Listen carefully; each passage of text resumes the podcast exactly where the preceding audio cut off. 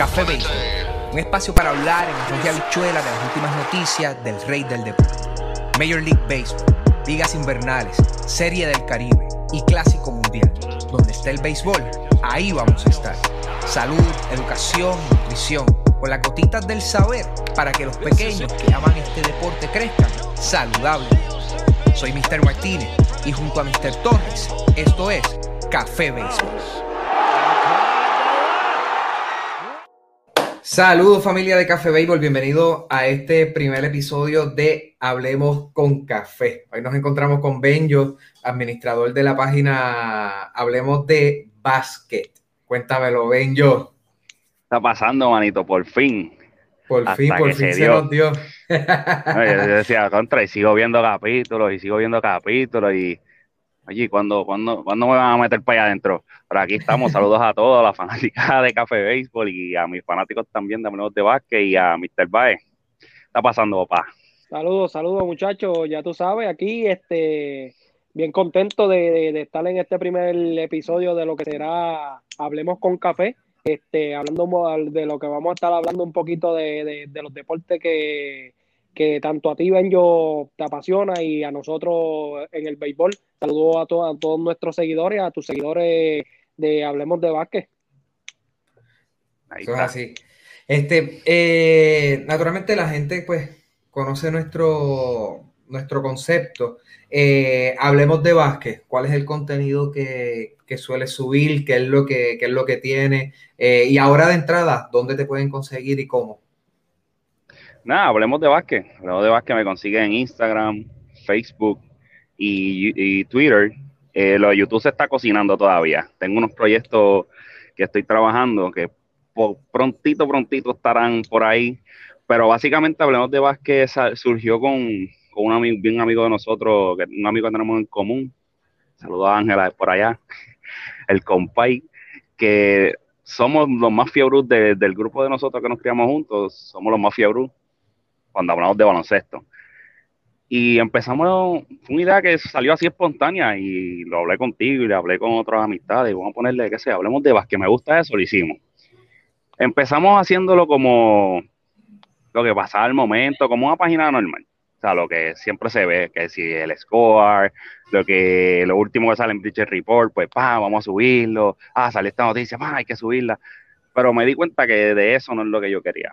Como que no quería hacer una página más de, eso, porque ya vimos, hay cientos por ahí.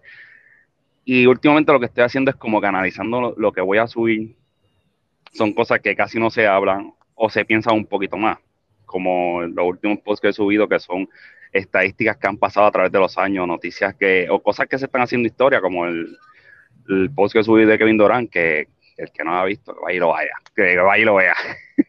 este, pero básicamente, si quieres saber un poquito más de, de básquet, que mayormente te NBA, detallitos que no se hablan mucho, pues ahí los vas a encontrar en Hablemos de Básquet. Sí, algo, algo un poquito, un poquito diferente, eso está bueno. Este, pues nada, para que la gente vaya entrando en, sintonía sobre este crossover, eh, vamos a estar hablando eh, de los dos platos fuertes, ¿verdad? Que es la, la, la MLB la, y la NBA. Eh, pero como siempre, pues nosotros en Café Béisbol la gente sabe que no solamente subimos cosas de, de béisbol de grandes ligas, subimos cosas también eh, eh, de, otros, de otros deportes. Ahora bien, pregunta obligatoria para que nuestra gente, para que nuestra gente sepa cuál es tu equipo favorito en la de la. Pues mira, voy a solamente mostrarle esto. ¿Ven? Más que para molestarlos a ustedes, porque mi equipo no es Boston. Eso es más que por mi nombre. Pero originalmente mi, mi equipo favorito siempre ha sido los, los Cardenales de St. Louis. No por Yadiel, o sea, lo sigo un poquito, un poquitito antes ya, pero cuando llega Yadiel, pues ya fue más fácil enamorarse de ese equipo. Que, que sí, mi equipo es San Luis. Es San Luis. Este, nosotros estábamos vacilando cuando estábamos cocinando un poquito antes de comenzar este, este crossover. Nosotros decíamos, bueno, pues está bien, pues, pues bello, este, vamos a hablar, vamos a hablar de béisbol. Pues cuéntame, ¿qué tiene que decir? No, Jesse Winker es el mejor. y ya se acabó el podcast. Vamos para el próximo. este, y eso es un chiste interno. Lo que sucede es que eh, eh, eh, Jesse Winkle fue un pick de casualidad porque te gustó el nombre. Más nada. Más nada. yo estaba con Mr. Bae y le digo, oye, este, porque no es que yo no sea fanático del, del, a mí me gusta el béisbol, es mi segundo deporte favorito después del baloncesto, pero no lo sigo ya tanto, tan, tan de cerca como lo hacía hace muchos años atrás. Y pues ahora estoy volviendo a, porque están pasando tantas cosas en, el béisbol hace, hace unos pocos años atrás que como que me está llamando mucho la atención y estoy empezando a seguirlo otra vez y me metí uno de los fantasies de béisbol con Mr. Bae que, que no fue ni una opción. Me dijo, dale, aquí está Ben yo. Y yo, pues está bien, ya estoy adentro, vamos para encima. y cuando estoy haciendo el draft, él estaba conmigo y yo le estoy preguntando, mira, ¿y qué tú crees de este? Y él me estaba diciendo, estaba yendo a hacer el, draft. Y yo, Jesse Winkle, yo, oye, ¿qué tal este tal Jesse Winkle? Y este, pues, bueno, el año pasado jugó más o menos, y yo, lo voy a coger y él, como tú quieras, pero así como que no lo coja, como que ese tipo no, no creo. como tú quieras, pero no lo coja. Ay, yo, ah, lo voy a ver porque me gusta el nombre. Así fue, y el tipo resultó que, mira, el tipo está matando en la liga. No, definitivamente. Es una pena, y, es una pena que esté en Cincinnati porque está en la misma división que los Cardenales. Y Cincinnati, pues, eso va para después. Ajá, seguimos. Pero nada, vamos a comenzar entonces a darle, pues como decía, tanto que vamos a vamos a estar llevando, pues vamos a comenzarlo este con el, con el béisbol y vamos a comenzar con unos posts que estuvimos esto subiendo. No vi que básicamente nadie hablara de esto, pues nosotros lo hicimos.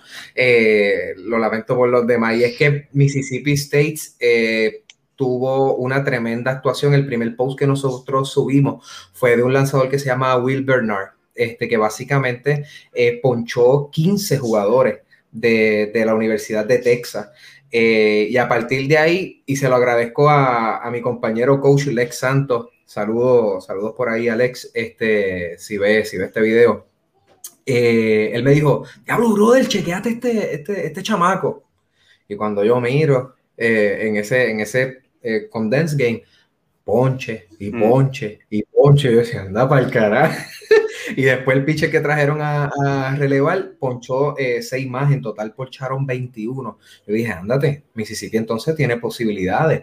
Eh, pero ahí pues estaba la Universidad de Vanderbilt que venía, que venía bien duro, pero resultó que ese juego final pues eh, Mississippi se lo, se los ganó. terminaron ganando el College World Series. Esto, así que en, enhorabuena enhorabuena por ello, que en el caso del béisbol colegial, naturalmente los que suelen ser fanáticos de esas universidades, pues lo suelen seguir, naturalmente en el baloncesto, eh, en lo que es el, Sweet 16, ¿es que se llama? Ajá, el Sweet 16. E, eso, eso la gente, la gente le llama mucho la atención. Esto, y así que nosotros estuvimos subiendo por ahí un poquito de lo que pasó en lo, en lo que fue la, la Serie Mundial colegial. Así que enhorabuena por Mississippi State que terminaron yendo por la puerta ancha.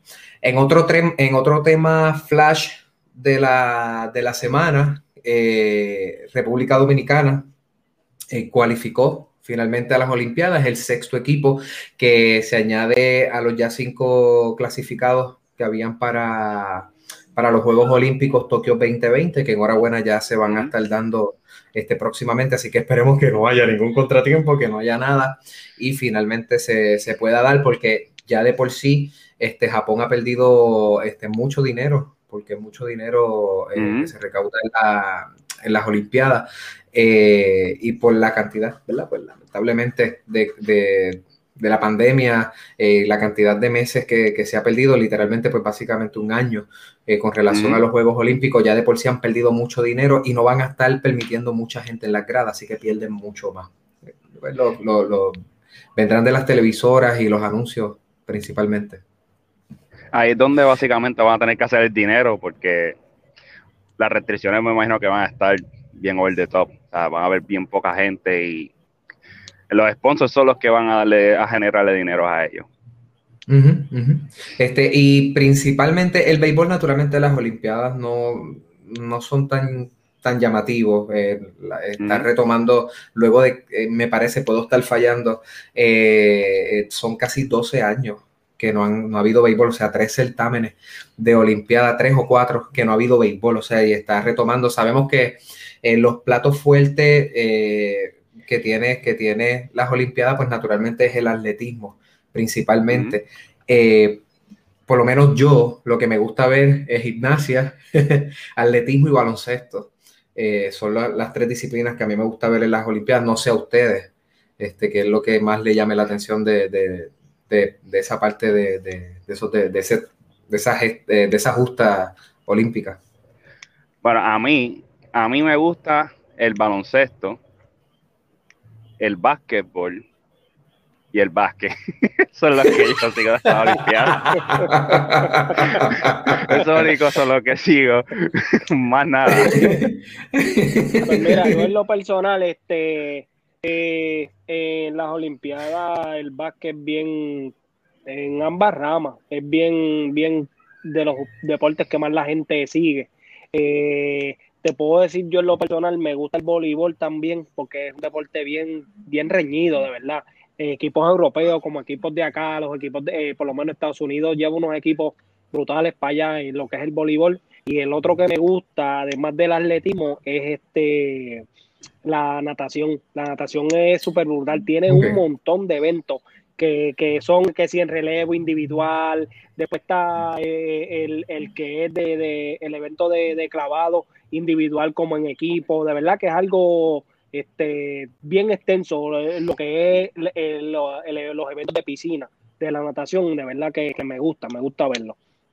No, y eso, y ese evento de clavados, de verdad que yo admiro a esos chamacos, porque nosotros fuimos una vez a, un río y a mí me dio miedo tirarme de una peña que estaba quizás, ¿cuánto estaba aquella peña? ¿25, 30 pies? Algo así, no sé. este, me acuerdo este, cuando fuimos a las tinajas, no recuerdo cuántos es la ah, altura. y hubo un señor que se tiró de un palo allá arriba. Y yo decía, ah. pero el, este, de verdad que admiro mucho esos chamacos tirándose de, de, esas alturas. De verdad que es algo que yo me quito el sombrero y, los admiro mucho porque mm, deja eso. Ahí sí que paso. y, esa yo me la tierra. complicada esa competencia es bien complicada porque eso mayormente es sincronización. Acuérdate que ahí, como quien dice, lo más que vale eh, en, la competencia es la entrada de cómo tú entras al agua y tú sabes que ellos vienen dando vueltas y ese cuerpo, eso tiene que estar bien sincronizado. De verdad que hay que admirar a esos deportistas que están en ese deporte. Uno piensa que, ah, ese deporte es bien, bien, bien, bien complicado. Eso es así. Este, en el día de hoy, este, Mr. Baez tuvo una, un live eh, con, parte del equipo de los Mets de Guaynabo de la, de la AA de nuestro país, ¿verdad? Acá en Puerto Rico, para los que no saben, nosotros somos de acá de Puerto, de Puerto Rico. Eh, Milton, ya comenzó, ¿cómo, cómo ha estado eso, el, live pude ver muy poco. Eh, sí vi cuando, cuando los chamacos estuvieron bateando y demás, y varios seguidores estuvieron preguntando cuánto estaba y todo eso, pero cómo está eh, surgiendo la AA, cómo se va a dar, porque sé que, eh, me parece que el formato va a cambiar este año. Sí, pues mira, el año pasado, para los que no, no, no saben, la AA comenzó y creo que lo que jugaron fueron uno, dos, no sé si llegamos a jugar tres fines de semana y se canceló todo por cuestión de la pandemia. Eh, porque por lo regular, para los que no saben, la pelota AA comienza en febrero. Pues, eh, por todo esto de la pandemia, se ha pospuesto todo y gracias a Dios, pues eh, ya la, la, pelota AA pudo volver. el domingo pasado se inauguró. Este, ¿Cómo se va a estar jugando la AA? Eh, por, lo, por lo que sé, en la temporada regular nada más van a jugar seis domingos doble cartelera, donde cada equipo va a tener tres juegos en la calle y tres juegos en la casa, en su parque como tal de, de local. En todos los juegos, el primer, si estás de visitante, vas a jugar de visitante. El segundo juego, no importa que estés en el parque del otro equipo, vas a jugar como local. Tanto el primer juego van a estar jugando nueve entradas, el segundo partido va a ser eh, siete entradas. Van a ser todos los domingos, las carteleras están empezando, el primer partido va a estar empezando, algunos a las 11 de la mañana, la mayoría, algunos los están adelantando para las 10 de la mañana porque es un doble juego. Entonces, bien, eh, estamos hablando de que eh, como la, temporada está empezando ahora, en, empezó en junio, no en febrero como es lo usual, este, va a ser un poquito más corta, por eso un poquito más corta, porque la temporada de la AA, creo que por lo regular son como 16 o 20 juegos cada equipo, cuando ahora lo que van a jugar son 12 juegos nada más de temporada, porque empezamos tarde. Entonces, este eh, ya la temporada se viene acabando como para como para julio, agosto, y ya la temporada de la AA empieza otra vez a practicar ya en noviembre otra vez, porque ya empiezan a practicar noviembre, diciembre, enero y ya vámonos otra vez en febrero. Eh, la, la, el béisbol doble está compuesto por 43 equipos de 43 pueblos, eh, dividido en ocho sesiones.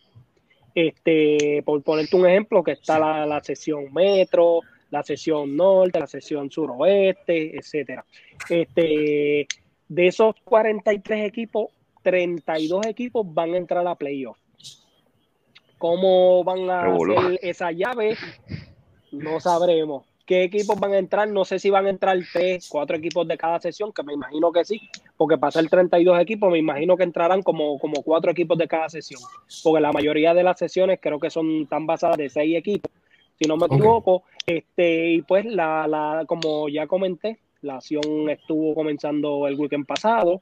Por encima te voy a repasar los equipos que, que, que ganaron la doble tanda, que se que salieron invictos después del primer eh, después del primer fin de semana de acción. Uh, hubieron algunos juegos suspendidos. Hoy domingo que estamos grabando, eh, continúa la acción. Ahí este, estamos esperando resultados de, de algunos juegos que, que, no se han acabado, pero te puedo mencionar, estos equipos que te voy a mencionar salieron invictos después del primer fin de semana con récord de dos victorias, cero derrotas. Estamos hablando de Atillo, los grises de Atillo, si no me equivoco. Estamos hablando de, perdón, los, los grises de Humacao, los tigres de Atillo, los gigantes de Carolina, está los el, el, equipo de Vega Alta, que no me acuerdo cómo se llama, están los guardianes de Dorado y los el, equipo de, del Pepín, el de San Sebastián, este, creo que son, no estoy seguro si son los patrulleros de San Sebastián, pero esos equipos salieron invictos del primer fin de semana. Les estamos que se mantengan este, al pendiente de, la página de Café Béisbol. Vamos a estar este, trayéndole semanalmente los resultados y pronto vamos a estar subiendo el standing sesión por sesión cómo, cómo va corriendo el torneo del béisbol AA y como ya, como ya les dijimos, si le, usted es fanático de algún pueblo, busque eh, en Instagram que la mayoría de los equipos del béisbol AA tiene su página este, de Instagram y en Facebook, por lo menos el equipo de Guaynabo que estuvimos haciendo live hoy, ellos en su página aparecen como Guaynabo Mets. Eh, los pueden buscar, los pueden seguir. Ahí este van a ver resultados, cómo va corriendo el juego. Tengo entendido, me dijeron que el equipo de Guaynabo cuando juegue como local van a estar transmitiendo el primer partido a nueve entradas eh, a través de Facebook. El segundo partido no lo transmitirán, un juego más corto, a siete entradas, pero sí va a estar llevándole el contenido de cómo, cómo, cómo van los partidos y los resultados finales. Excelente, excelente. Este, pues gracias por eso. Este, como mencionó este Milton, vayan a nuestra página de Instagram, ahí va a estar el live para que entonces puedan, puedan verlo, echarle unos diaditas y, comentar. Comenten cuál es su equipo eh, de la AA favorito para nosotros entonces de ahí saber esto con qué fanático, con qué fanático contamos. Este, que eso no, no está de más antes que, que, que continuemos con siguiente tema, eh, no se olvide, eh, la pelota AA, no solamente usted va a ver este, peloteros que usted dirá, pues, ¿quién, ¿quiénes son estos?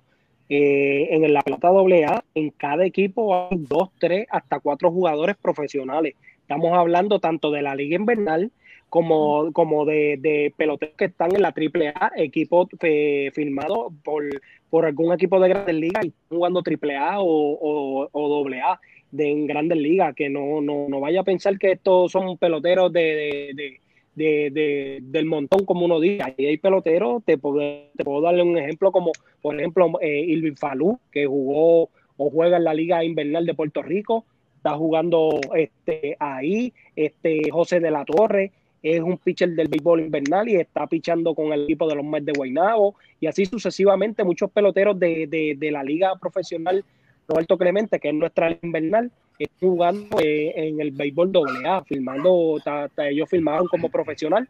Todo equipo tiene su jugador profesional y de verdad que se está jugando buena pelota y muchos peloteros que, que, que vienen de colegio que, que, que, están empezando ahora mismo en la AA, de verdad que se está jugando muy buena pelota, apóyelo, lo que es el futuro de, de, de nuestro deporte en Puerto Rico, porque muchos de ellos llegar a, jugar en la Liga Profesional de Puerto Rico y muchos de ellos pueden estar firmados en la, eh, con equipos de las grandes ligas jugando Liga Menor.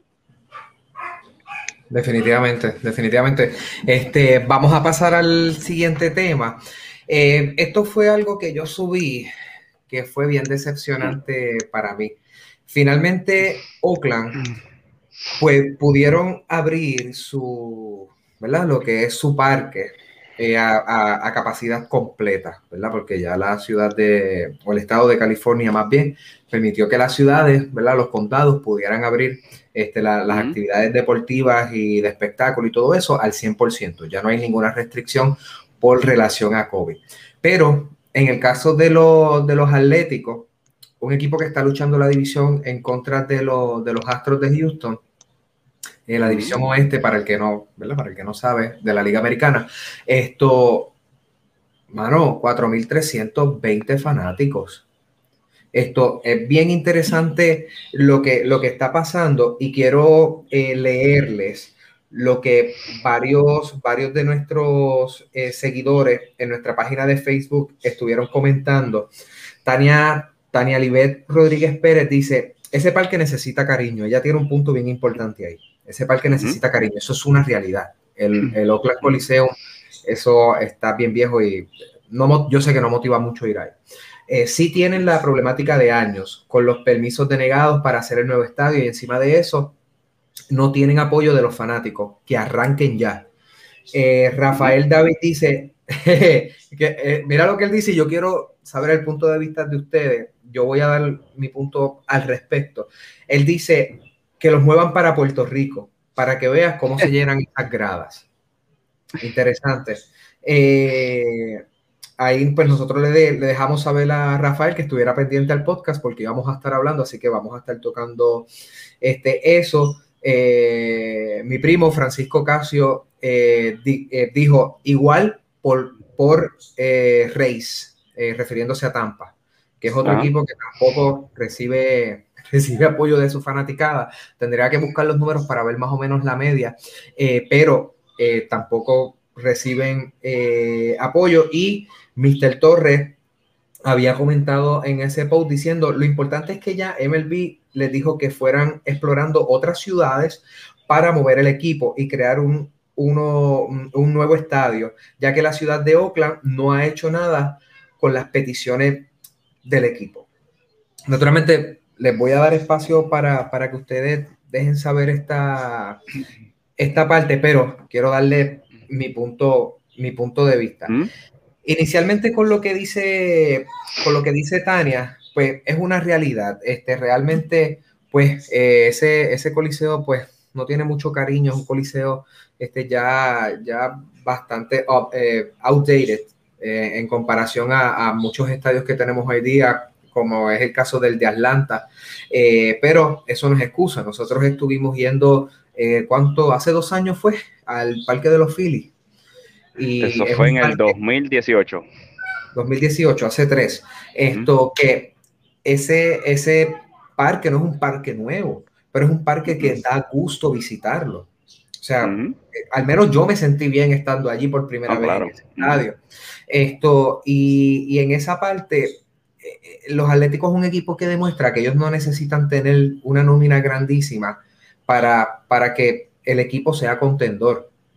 Y entonces, cuando tú ves que solamente 4.000 fanáticos fueron a tu parque, o este, Milton nos había conseguido el dato en la serie de Kansas City, que no pasaron de 8.000, tú estando arriba este, en, la, en la división, eso, eso, eso es, es, es injusto, mano. No, no, no, me gusta lo que le pasa a esa ciudad.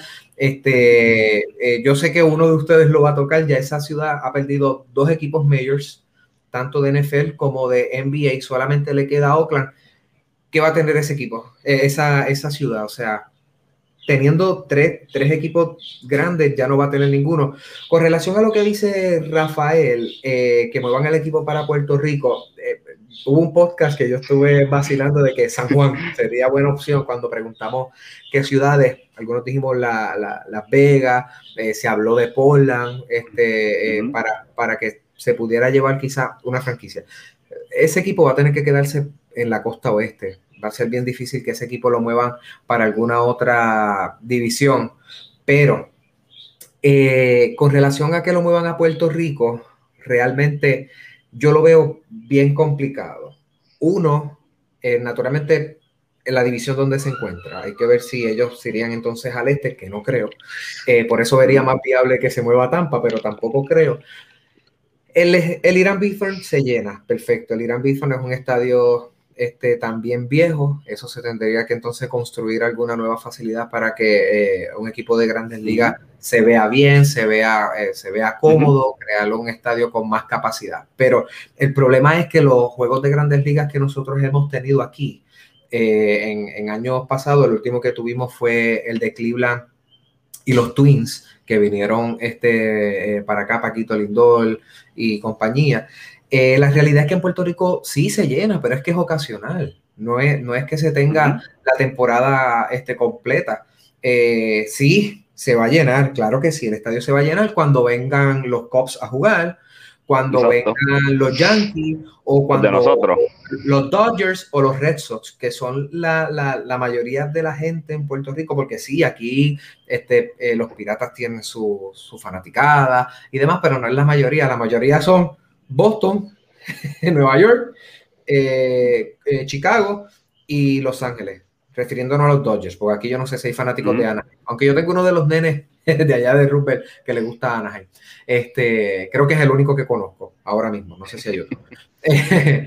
Pero la realidad es eso, que en Puerto Rico sí traen béisbol de grandes ligas, sí el Irán Bithorn se llena, pero es porque es una, es una ocasión, es, es algo eh, que, es, esporádico que lo traen, traen tres jueguitos, dos jueguitos eh, una vez al año, quizás dos veces a lo mucho. Eh, y para mí no funcionaría. Un equipo en Puerto Rico este, no funcionaría a menos que hayan inversiones que, quieran hacerla y tener un equipo que pues quizás pueda ser este, contendiente o ser los Piratas 2.0 Podría ser también. Yo no sé cómo ustedes lo ven esa parte. Bueno, yo te voy a dar mi punto de vista porque lo, he visto yo mismo. Yo he pasado por Oakland sin número de ocasiones y desde que tú estás entrando ya a, a los proyectos de la ciudad, tú sientes ya la pesadez, el ambiente, tú pasas por el estadio de Oracle Arena, que era de los Golden State Warriors, y yo pasé, la primera vez que pasé fue como para el 2019 más o menos, que todavía estaban haciendo ruido, y, y se ve tan, tan triste, es una ciudad que se ve triste, por decirte así, entonces pasas el Oracle Arena, pasas, de ahí rápido está el, estadio de donde jugaban los, los Riders y Oakland, está jugando actualmente, y es un estadio que se ve viejo, se ve bien, como decían por todo, se ve bien matado. tú, dices, pero ¿quién va, ¿quién va a jugar ahí? Aparte de que la ciudad de por sí es una ciudad que lamentablemente hay mucho, no quiero decir la palabra, pero una ciudad que se ve bastante pobre. O sea, y la fanaticada tampoco es... Y entonces tú tienes a Oakland aquí, te montas en el carro y en 15 media hora, estás en San Francisco, ¿quién tú vas a ir a ver? tú, vas, tú vas a cruzar el puente y vas para San Francisco, que es una ciudad que, que tiene más apoyo a, sus equipos, tiene más una fanaticada más sólida. Este, por eso mismo fue que eh, los Warriors decidieron cruzar el puente. Eso fue lo único que hicieron, cruzaron el puente para San Francisco. ya se acabó.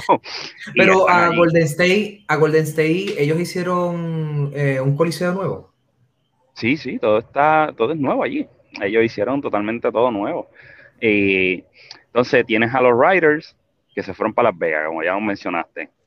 Ya Las Vegas tiene NBA, que tienen al de mujeres, a la, a Ace. O claro, lo único que tiene que hacer es dar un paso.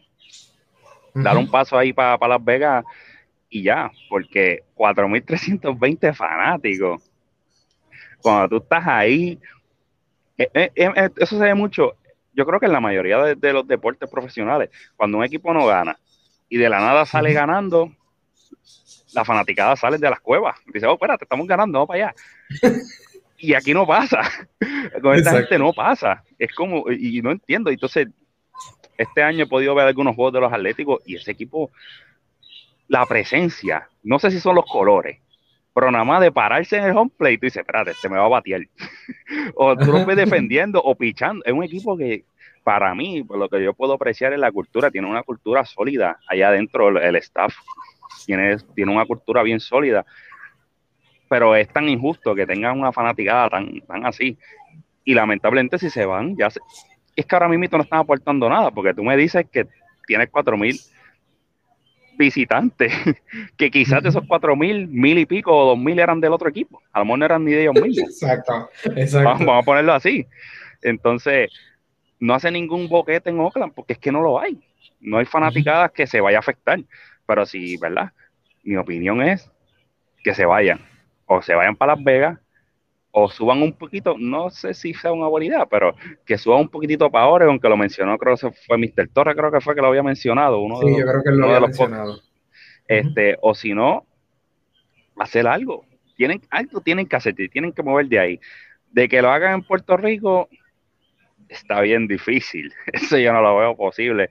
No es costo efectivo para las grandes ligas tener que estar viajando tanto para allá abajo. O sea, Puerto Rico no es lo mismo que tú te montes, hagas un road trip eh, de, Oakland para San Francisco y después vas a y juegas con, qué sé yo, con los Dodgers o algo así, que tener que viajar de, ah, jugamos, terminamos con San Francisco, ahora vamos a Puerto Rico a jugar.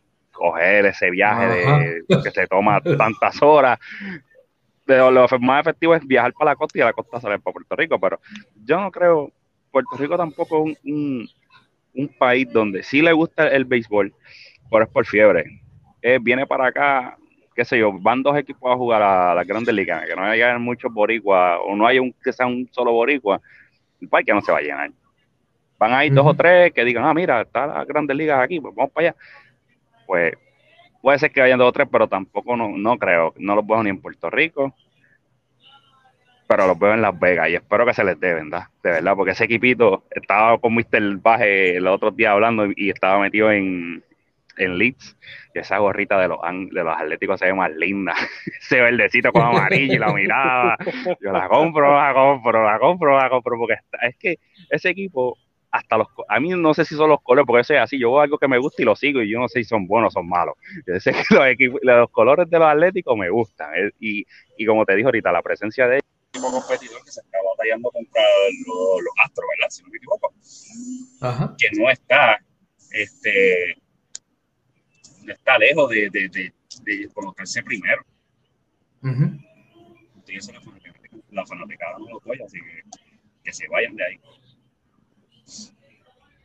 Pues yo en lo personal, de verdad, como, como ya bien ustedes dijeron, necesitan salir de ahí, de verdad, porque ahora mismo que pueda estar generando esa triste fanaticada, un equipo que no lleva ni, ni 10.000 fanáticos al parque, cuando la capacidad de, del estadio son más de 30.000 fanáticos. Estamos hablando de que, de que esa franquicia no está generando dinero como tal.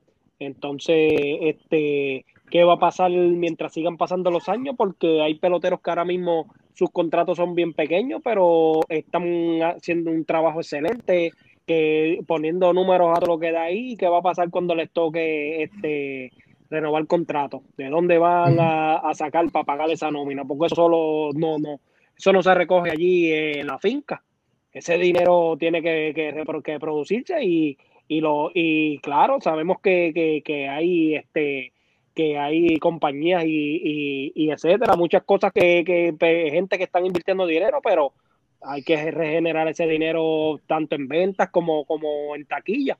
Este, y de verdad que, es algo que, no recibe apoyo. igual mismo, de igual forma, digo que, Puerto Rico eh, es triste, de verdad, porque en Puerto Rico hay deporte, un, país donde, donde el clima nos permite jugar béisbol todo el año. Y es triste porque en Puerto Rico ni regalando taquilla lo, queremos apoyar el deporte. Que no se vistan, que no van, porque diría yo, ningún equipo de grandes ligas, sea el equipo más barato o cualquiera, hasta el equipo de Pittsburgh, que, que, no tiene, que yo diría que es de las nóminas más bajitas, va, a pisar Puerto Rico como, como sede, porque hello, en Puerto Rico no, no es triste, no apoyamos el deporte. Lo apoyamos tal vez por emoción, ah, vienen, no, no viene un equipo de grandes ligas, tal vez una serie, pues vamos para allá y lo explotamos. La fiebre, la fiebre. a ver cómo tú veas, para que, para que veas. Dale un mes para que veas que, que se van en bancarrota, como nos dice, ¿me entiendes?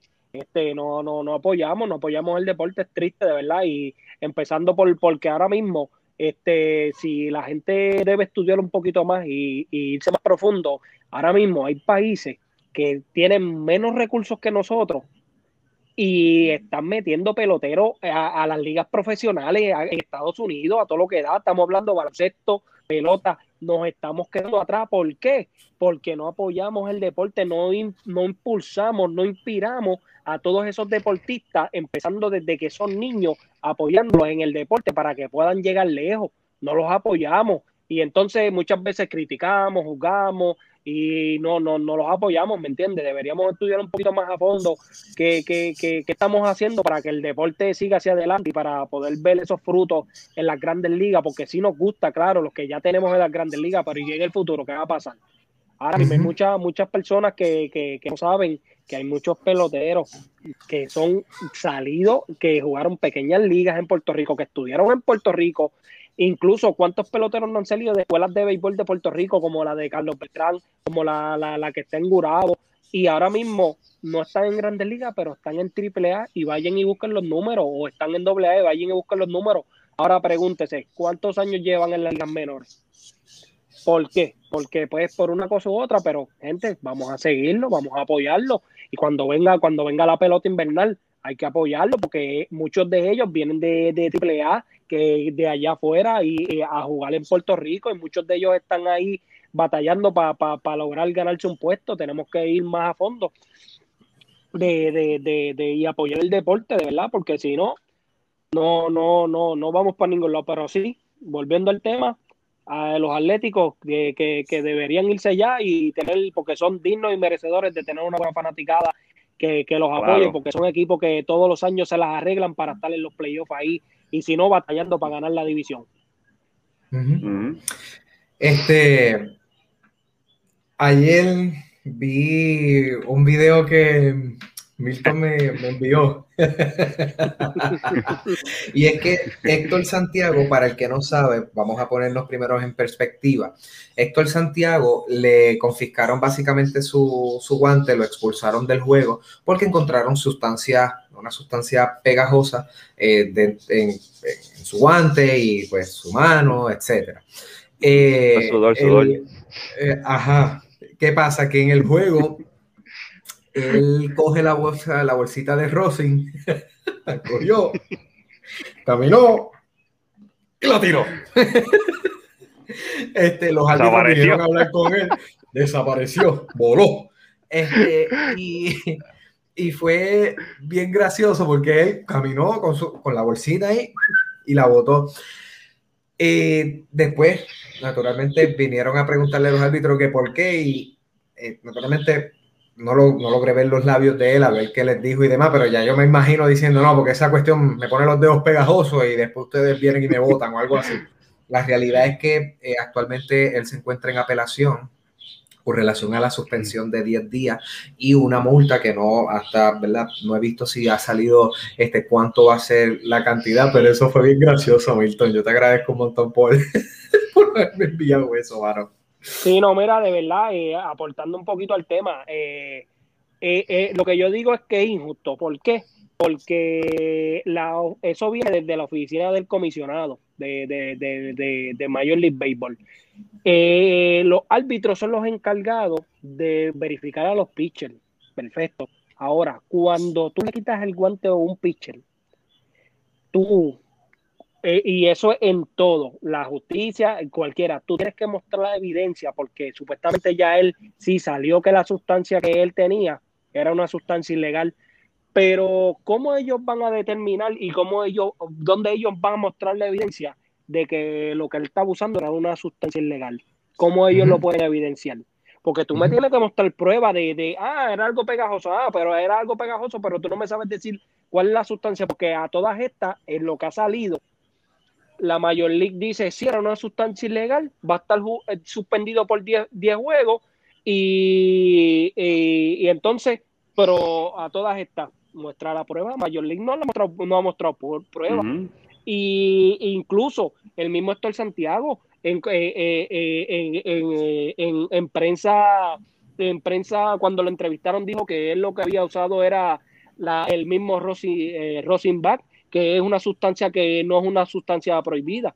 ¿Me entiendes? La Major League debe tomar cartas en el asunto y debe mostrarle a él, a nosotros no, pero a él, que sí, lo que él estaba usando era una sustancia ilegal, porque ahora mismo a él tuvo que pasar por, por como quien dice, por ese papelón, como decimos nosotros los puertorriqueños, por, por ese bochorno, frente a las cámaras de millones de personas que te ven en todo el mundo y que tú me vengas a decir, ah, te vamos a suspender por 10 juegos porque está usando una sustancia ilegal, pero muestra la evidencia y entonces pues yo te lo puedo aceptar. Cuando él está apelando es por algo y luego pues sucede lo que, lo, lo que sucedió en el juego y él dijo, pues, pues para que, para que no vengan a decir que yo estoy, tengo sustancia ilegal, pues no te preocupes, dame la bolsita esta acá y vamos a botarla para allá, que esto yo no lo puedo tener aquí. Entonces, los árbitros vienen, lo más brutal es que vienen los árbitros, como que, ¿por qué tú estás sacando la bolsa de, de, de, del juego? Y, pues, como quien dice, le está haciendo, pues, porque yo no la puedo usar porque eso me, me, me me, me, van a votar, me van a, eh, eh, me, me, me, suspendieron y mira, yo como quien dice ya lo que me pasó. Pero a todas estas, el dirigente sale como que a, qué es lo que está pasando, cuál es el problema. ¿Me entiende? Que no, no le encontré nada de malo, él, él lo está haciendo a, adrede, pero es buscado, ¿me entiende? Los árbitros también tienen que estar conscientes de lo que están haciendo porque, pues, porque tú sientes algo, porque ahora mismo, si el pitcher viene y, y en la Liga Nacional, por ponerte un ejemplo, ¿qué va a pasar? Dime tú, por ponerte un ejemplo, el pitcher de la Liga Nacional, tú sabes que batea, ¿verdad? Si viene un pitcher de la Liga Nacional a batear y no usa guantilla y usa el pegamento que se usa para los bates, ¿qué va a pasar con ese pitcher y su guante y la bola? ¿Cómo va a estar eso? Pegajoso. ¿Cómo va a estar eso? Pegajoso. Y tú vas a pensar que es una sustancia. Lo vas a pensar porque eso es pegamento. Entonces, ¿qué le vas a hacer a ese pitcher? ¿Me entiendes? Eh, tú, porque tú, lo, el pitcher no va a cambiar de guante cada vez que juegue. El pitcher va a seguir usando su guante. ¿Y qué va a pasar cuando siga pasando, cuando siga pasando, pasando el tiempo? Va a tener un plegote de madre ahí en ese guante y van a decir lo mismo. Eso es un asunto bien delicado y, la y, de verdad que la, la Major League debe, debe ajustarse. Pero sí me gustaría de que si no le muestran evidencia, deberían, a, los que deberían suspender son a los árbitros, porque los árbitros fueron los que los votaron al del juego y quienes le confiscaron el, guante, porque si hay penalidad para el jugador, porque supuestamente cometió la falta, debe haber penalidad para los árbitros si no hay evidencia que justifique, que, que, evidencie lo que, la, la, la, lo que él cometió. Bueno, yo, yo pienso que en esa parte hay que, hay que también ver tú como, como árbitro, si tú ves algo extraño, yo creo que no está de más que confisques que el guante. Porque es que se lo lleven a un laboratorio y ¿qué es lo que hay ahí? Ah, es tal cosa. Ah, pues mira, pues está bien. No pasó nada. Te confisqué el guante. Búscate otro guante nuevo. Si quieren, o sea, yo pensando acá, búscate otro guante nuevo, sigue pichando. Ya, si el otro guante vimos otra cosa más, pues ahí no, espérate, suspende. O sea, al momento, sácalo del juego, pero al momento que, lo, que vean algo extraño, ok, espérate, dame tu guante, búscate otro y vamos a enviar esto a un laboratorio. Si sale a las cositas esas que usan, que no sé cuáles son los nombres, pero si sale algo de eso, pues mira, papá, suspendido tanto de multa, qué sé yo, porque ponerse los zapatos de un árbitro hoy día está bien duro. Eso yo estuve hablando con los otros días. Y ah, cualquier disciplina, y más ahora que están tan expuestos, yo creo que lo mejor que pueden hacer es eso. De lo contrario, este, y estuvieron, estuve hablando de esto los otros días también con Martínez, que desde que se aplicó la, antes de que se aplicara la regla, los porcientos de bateo estaban más bajitos. eso fue antes de, de, junio 2. Sí, antes de junio 2, que fue cuando establecieron la regla esa de, estar chequeando los guantes de, los, de los pitchers y todas esas cosas. Y desde que establecieron esa regla, ahora es que todo el mundo está batiendo otra vez. Que si la estaban usando o no, yo no sé. Ellos saben. Pero da mucho que, de, que, de que decir y eso es lo que yo pienso en referente a Héctor Santiago, que, que vi el video y se vio bien cómico él. Pues me voy, me voy para afuera. pues sacaste, pues me voy. Así se vio. sí, no, definitivo. De una suspensión pasamos a la, a la otra, pero en este caso es supuestamente eh, por una por una acusación de, ¿verdad? Que en inglés se conoce como assault, que es básicamente que aparentemente Trevor Bauer abusó eh, sexualmente de, una dama y la liga, este, que Trevor Bauer, él es bien amado por la oficina del comisionado. No te sé mis al campo. Este, eh, sí, él es muy amado. Eh, yo me quedé pensando, yo, espérate, está hablando de Trevor, pero Trevor Bauer no es el, el que no quiere. por eso, por eso digo, no te se al campo. Este, eh, él, su, abogado está ¿verdad? En, en, ese proceso porque eh, desde el mes de abril él lleva con, con ese asunto consensual con ella, o sea que es ella eh, que al parecer, según unos mensajes de texto, todo esto lo ponemos, ¿verdad? Entre comillas, porque eh, ya si después se muestra alguna evidencia, pues sabremos que es cierto o no, pero lo que eh, sale a relucir es que el abogado dice que hay este, mensajes de texto donde ella le dice que, la, que la golpee, que la jale por pelo, que la... todo eso. O sea, este... Las películas las está dañando a la gente, oye, estas películas están saliendo últimamente. Sí, sí. Entonces, pues Trevor Bauer, como dije, pues amado por la oficina del flamante y súper y único e inigualable comisionado de MLB, Rob Manfred. Este, nadie, nadie como él.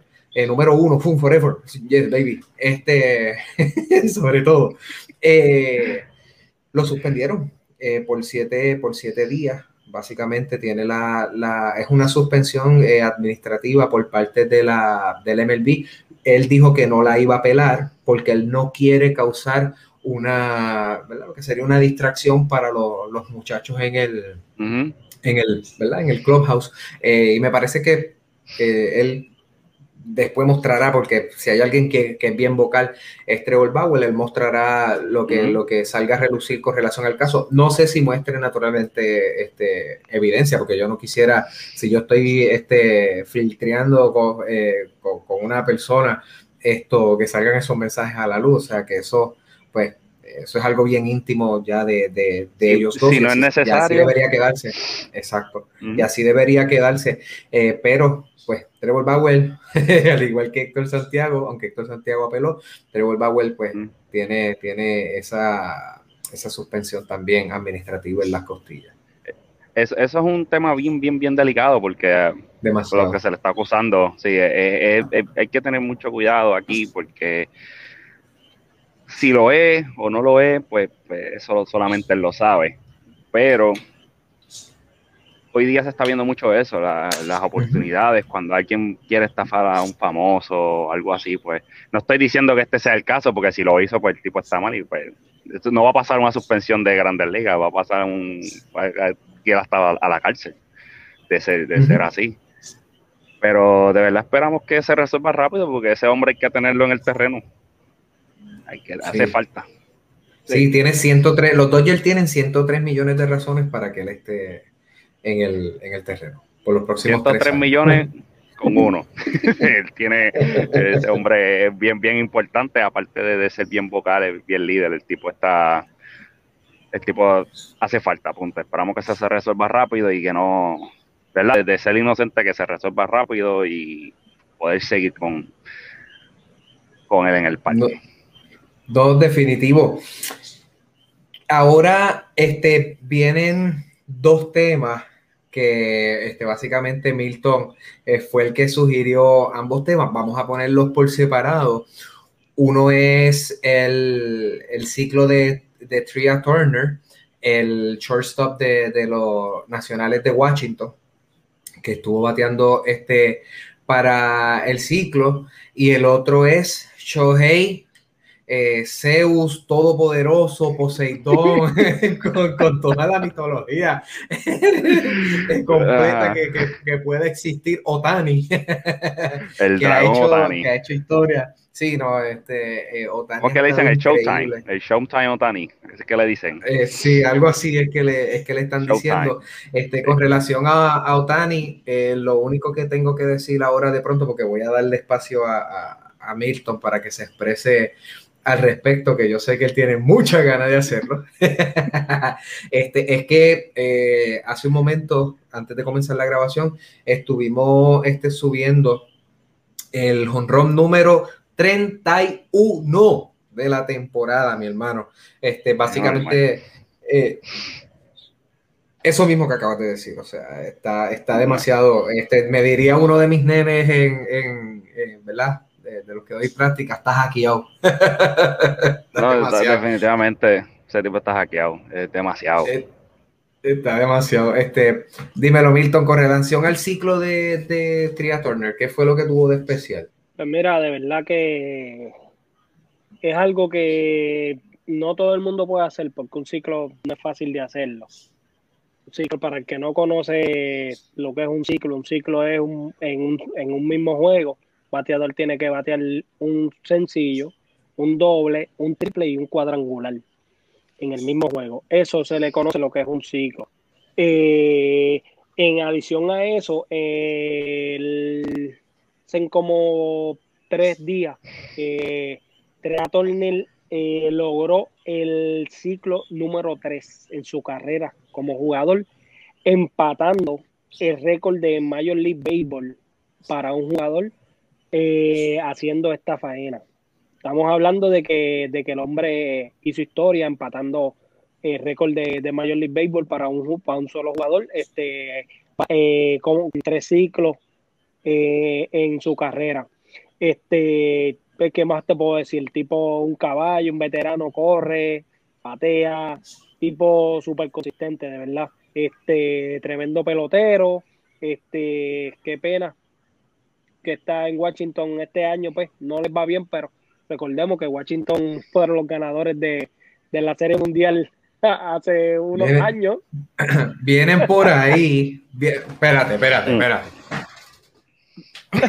vamos, a Vienen, vienen por ahí. no, no, no. Vienen por, ahí. Estaban muertos, estaban muertos, pero, pero ya con el chistecito están segundos en la división ahí detrás de los menos no están muy lejos. No están muy lejos. Ya está en segundo lugar en la división con el chistecito. Seguro que sí. El chistecito me gusta. este, es lo que queríamos, eh, es lo que queríamos resaltar, que el hombre, pues, ah, hizo historia. Eso es algo que, no todo el mundo lo puede hacer. Y ese nombre que está allá abajito, ese batea, corre, fildea, pichea y lava los trastes también. ¿Qué más tú quieres? E-, ese, muchacho, ese muchacho es como dice, estaba viendo otro día un podcast de, de baloncesto, estaba entrevistando a Phil, Phil Handy, ese es un assistant coach. Y él dice que lo mismo que pasa con, con Curry en la cancha, que tú como asistente, tú o coach, tú te sientas en, en el banquillo y te pones la mano aquí hay que, hay que va a ser este porque no puedo hacer nada contra él. Así me trata este hombre hoy día. ¿qué hago? ¿Por arriba, por abajo, por afuera, por adentro? ¿Me corre, me roba base? Ese tipo está, está hackeado, ese tipo está demasiado. Pues mira, pa, pa, pa, pa, cortito. Eh, ya el que sigue el béisbol ya sabe todo lo que está haciendo el hombre, pero sí, vamos a recalcar la historia, lo que ha hecho el hombre, este, empezando por ser el segundo pelotero nacido en Japón en conectar 30 cuadrangulares en una temporada. Es el primer jugador en la Liga Americana en conectar 30 honrones y 10 bases robadas eh, y en un lapso de 81 juegos. Nadie lo había hecho y él lo hizo en un lapso de, 80 de, de 81 juegos. Y de igualmente, este, ya lo habíamos mencionado hace un tiempo, el único pelotero en una misma temporada en dar 25 honrones y y creo que era dar más de 50 ponches en un mismo partido. Este que el hombre ya es un fenómeno, de verdad. lo que el tipo está haciendo es algo de, fuera de liga. El tipo es otra cosa, incluyendo, pues si comparamos, nosotros estuvimos subiendo en uno de nuestros posts, este, eh, lo que el hombre hizo hacían 102 años no se veía, lo que está haciendo fue el otro que lo ahora mismo versus lo que hizo Baby Ruth en, en, el 1919, eh, si no me equivoco. Estamos hablando de que el tipo es un fenómeno, de verdad. Lo que está haciendo, si no sabe los números, vaya a nuestras páginas y lo pueden ver en uno de nuestros posts que lo estuvimos subiendo. Sí, no, totalmente, totalmente. Este Shohei Otani, yo creo que no vamos a ver un jugador como era en, en mucho tiempo. El último jugador dominante que pudimos tener así este, fue Hideki Matsui en cuanto a, ofensiva, este, que es el, el, el, el que tú mencionas que él le rompió el récord haciendo más rápido el asunto de los 30 honrones en, en, ¿verdad? en, en MLB. Esto, y de ahí, pues, naturalmente sí, han habido lanzadores eh, sobresalientes. Este Idionomo me parece que era el lanzador que, pues eh, tuvo grandes, grandes eh, faenas, historia en su faena, perdón, este, como, como pelotero. Debió haber sido bien aburrido. Imagínate un no de ese tipo. Ese tipo se tardaba un montón en hacer el white up. Esto, eso hubiese sido una cosa bien aburridísima. Sí, porque él, se echaba para atrás. Cuatro, cuatro o cinco horas de. Sí, no, no, no. Un juego de, dos horas eh, se echaba eh, tres horas y media. Este, no, pero la realidad, y, y, ahora en serio, eh, Ideonomo fue uno de los grandes, y de Kimatsui, ni se diga, Ichiro, o sea, Japón nos ha traído este, grandes, grandes atletas, este, y eso, eso pues se les agradece. Pero Shohei Otani va a ser algo que no vamos a ver en mucho tiempo, un bateador este, que que tiene mucho poder y fildea, fildea muchísimo. Fildea este, bien brutal. Bueno, ahora vamos a pasar un poquito ahora con ya cerrando un poco lo que, lo que es el béisbol, vamos a pasar un poco ahora con lo que es el, el básquetbol. Con el básquet. Con Benjo. Me tiraste al medio. Mira, pues el baloncesto, por lo menos en el, país donde nosotros nos crecimos, donde somos, de Puerto Rico, yo podría decir que es el deporte principal, en mi opinión. Eh, el béisbol sí se juega bastante. Eso sí, hemos tenido mucho más peloteros profesionales que baloncelistas. Pero no sé, por alguna razón, para mí en Puerto Rico se vive más el baloncesto. Actualmente sí. Este, el, béisbol ha perdido mucho terreno. Sí, es que también volver, el, el béisbol es un deporte, yo creo que es el más viejo, creo yo. El, de las ligas profesionales, yo creo que es el más viejo. Eh, estamos hablando de una liga que empezó en el, en el 76, fue que se hizo la nacional, en el 1876 se hizo la, la primera liga que fue la nacional y después pasa a la americana que se vino haciendo en el 1901 que es un deporte que lleva más de 100 años. Y tú lo comparas con el baloncesto, que la liga profesional como tal empezó en el 46 y no era ni NBA, era BAA. Y de ahí, en el 49, se formó lo que hoy por hoy es la NBA.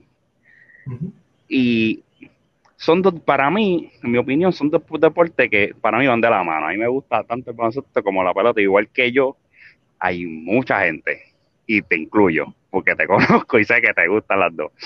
Este, pero a mí, lo personal, me gusta más el baloncesto por muchas razones. Para mí es más, eh, es más emotivo el deporte, es más contacto físico, eh, se, pueden ver más cosas en, en 15 segundos que en 15 segundos de béisbol. En béisbol tú tienes 15 segundos nada más se tardan en dar la señal, mirar para los lados, que me gusta, no, te equivoques, no es que no me guste, pero prefiero mucho más el, baloncesto.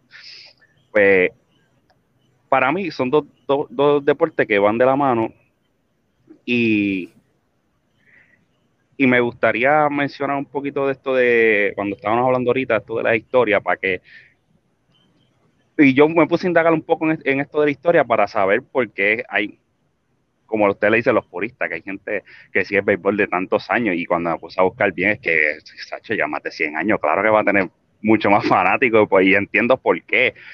Eh, eh, cuando algo lleva mucho tiempo, casi siempre pues vienen los puristas, como ustedes le dicen que no, que eso te tiene que ser así, eso se tiene que hacer. Y como llevan tantos años haciéndose cosas así, existen las reglas no escritas, que en algún momento ustedes lo tocaron, el famoso 3-0 y ese tipo de cosas. Este, pues igual pasa con el baloncesto, hay muchas reglas que no están escritas, pero no son tan exigentes como el MLB. Eso es una de las cosas que quería entender, porque el MLB a veces es tan, tan, es tan, tan estricto que, que, que, la misma, que el mismo balón de, que la misma NBA. Y, buscando un poquito, de, un poquito de aquí, un poquito de allá, yo no sabía tampoco que habían de las ligas menores debajo de, la organización de la Grandes Ligas 256 equipos, que pues, con razón es que hay tanta gente y es tanto, tanto, tanto, tanto que yo digo, pero ¿dónde sale tanto pelotero? Y cuando me pongo a buscar es que hay tanto equipo y hay tantas ligas que tú dices, de algún lado tiene que salir algo bueno. Pues lo mismo pasa con la NBA. Lo que pasa que con la, lo que pasa con la NBA, pues, es un, vamos, lleva casi 100 años, son casi 80, casi 80 años, casi 80 años que llevan en como liga profesional. Pero ahora mismo se está desarrollando mucho más y están usando esa plataforma para otras cosas que no son simplemente el deporte. Y eso es una de las cosas que por lo menos a mí me gusta tanto de, de la NBA, que los jugadores son más vocales. La voz de los jugadores de la NBA tiene mucho más peso, lamentablemente, que la de MLB, que se supone que fuera al revés. Son cosas que deberían de estar bregándose desde, hace mucho antes atrás. Porque una liga, coño, perdón por la palabra, se me chispoteó, pero una liga que lleva tantos años supone que estas cosas ya estuvieran bregando, pero nada. Eso es, más o menos quería dar el, un, brief de ahí de cuándo más o menos empezó la NBA, cuándo empezó el MLB, y, y, hay, y, otra liga que apareció en el medio para tratar de tumbar la NBA fue la, ABA, no sé si sabías de esa, que esa salió en el 68, pero ya en el 76 se fue porque la NBA era tan grande que no, o sea, no, no dio que con bola. Lo único bueno que dejó el ABA fueron cuatro equipos, o sea, cuatro franquicias, que fue la de Denver, los de Indiana, los New York Nets, que pasó a ser New York y ahora se volvieron a ser New York, y, y a San Antonio. O sea, que por lo menos de ahí salieron esos, cuatro equipos que hoy por hoy están por ahí dando, dando de qué hablar. Pero más o menos eso es lo que quería tocar por encimita ahí para ponernos un poquito en contexto. Sí, sí, que acabas de decir, déjame ver si entendí bien, la ABA dejó a San Antonio. A San Antonio. Eh, lo bueno que dejó fue aquí a San Antonio. Ok, ok, ok, eso, eso que. Bueno, o sea, Indiana, Indiana tiene, eh, tiene su historia, han salido leyendas de ahí, de, ese equipo, y, al igual que Denver, Denver ha tenido su, y actualmente el MVP de la liga es de ahí, de Denver. Okay. Y, y Brooklyn, los New York Nets, que de ese viene siendo New Jersey, ahora volvió a ser New York, y ese era uno favorito para ganar el campeonato este año, o sea que, que dejó buenos equipos acá en la NBA. Sí, sí, no, lo digo por mis gustos de que dejó aquí. Sí, sí, yo sé, San Antonio. San Antonio, que eso fue. Ah, y, y el primer, primer partido que se jugó en la NBA fue los Knicks de New York, de Nueva York, que todavía hasta el sol de hoy existen. Eso es de la, fan, de la fanaticada del NBA más vieja. O sea, que son los Knicks. Por eso son tan, es que New York en general son crudos. Eso es otro tema. y fue en contra de los Toronto Huskies. Toronto Huskies. O sea que estoy hablando de... Y el primer campeonato de esa temporada se lo llevó Filadelfia. Pero para ese entonces se llamaban Warriors, no eran los 76ers. Y, y yo quiero sentirme parte de, esa, de, eso, de eso que estás tocando un poco. Este, hasta donde había escuchado, los Knicks es de los pocos equipos que quedan con, con su nombre original, porque aunque es un poco acortado, este, es de los Nichols, ¿cómo es? Nichols Backers, algo así era. Este, Ajá, y lo acortan a Knicks, o sea que básicamente se quedó igual y es de las franquicias más antiguas en, en, sí, en la más, yo creo que... a NBA. Este, mencionaste San Antonio, una de las cosas que nosotros solemos, solemos vacilar es que San Antonio eh, podían cambiarle el nombre y nosotros siempre decíamos que podían ponerle la ONU. porque siempre, ¿verdad? Pues tenían, tenían muchos jugadores extranjeros, este, como sucedió con Dallas cuando ganaron su, su campeonato, pero en esa parte, eh, ¿Cómo ha sido esa trayectoria de los jugadores extranjeros en la, en la NBA? Bueno, eso, eso es una... Siempre han estado, siempre han estado. Todo se trata de, de, los scouts que están viniendo para acá ahora, para la NBA, que están buscando talento en otras ligas profesionales. Y, y gracias a ellos estamos viendo lo que estamos viendo hoy en día. La liga, yo me atrevo a decir que está hasta el momento sigue siendo lo mismo estos estadounidenses, que pues hay muchos jugadores de ellos, porque obviamente es una liga de acá, de, de, esta nación, de Estados Unidos. Pero los jugadores extranjeros que están viniendo, o sea, están, están dejando su marca. Y ya los otros, otros ya los equipos en general están buscando esos talentos eh, fuera de, de, de, aquí de Estados Unidos, se están yendo para Europa para esa área, para otro lado del mundo. Y, y para darte, te voy a mencionar dos o tres para que entiendan por qué es que los jugadores extranjeros están teniendo tanto impacto hoy día en la NBA. El MVP de este año, de Serbia, Nikola Joker, Nikola Jokic. En los dos años anteriores, de Grecia, Giannis Antetokounmpo. O sea, estos últimos tres años, el, jugador más valioso de la liga ha sido de extranjero. Aparte de eso, este año te podría decir el top five, los cinco favoritos para jugar más valiosos, obviamente Jokic, que es de Serbia, tenía a Embiid, que es de Cameron, que tampoco es de acá. El único que te podría decir que era de aquí, Estados Unidos, era Curry, por, por el último empuje que hizo, pero Luka Doncic, Eslovenia, este, ante Tocumpo, Grecia, o sea que los mejores cinco jugadores, cuatro son extranjeros que eso lo que te está diciendo es que la liga está cambiando, está evolucionando. Y se dieron cuenta que donkear solamente no es baloncesto. Está implementando lo que es el, del tiro corto, de, de, de John eh, ¿cómo se dice? Mid-range, ¿cómo se dice en español? Este, a media distancia, tiro de media distancia. tiro de media distancia, ese tipo de jugadas sin la bola. Este, porque, vamos, estás viendo a Luka Doncic un, un point guard de 6, 6, 8, 6, 6, 9, que maneja tan, tiene una habilidad de, tener un, de controlar el juego por completo con 22 años, porque se ha encargado de, tener, él está jugando profesional desde los 14 años, y ya la NBA está viendo que ese talento existe en el otro lado del mundo. Y, eso es bueno, porque así se abre y le da oportunidad a otras partes del mundo, como que ahora mismo lo que está haciendo eh, eh, esa gente que viene, como por ejemplo Jokic, que viene de Serbia, y Antetokounmpo, que viene de Grecia, que son vinieron de un, sector bien pobre, ellos lo que ganan aquí van para allá y ayudan a su país, ayudan a su a su a su bar, a su a su pueblo, como se le digan allá. El igual que todos esos jugadores que están cogiendo contratos grandes, lo primero que se acuerdan la mayoría, por lo que yo he podido ver, van, van de donde vinieron y, de cierta manera la NBA no tan solo está trayendo talento extranjero, está ayudando a otros países inconscientemente. Porque el dinero que se gana aquí, más para allá lo invierten en, en canchas nuevas, escuelas, comida, centros, fundación y todo ese tipo de, cosas. Y la NBA está siendo, te podría decir, dominado un poquito por estos jugadores extranjeros que, que están viniendo y se están quedando.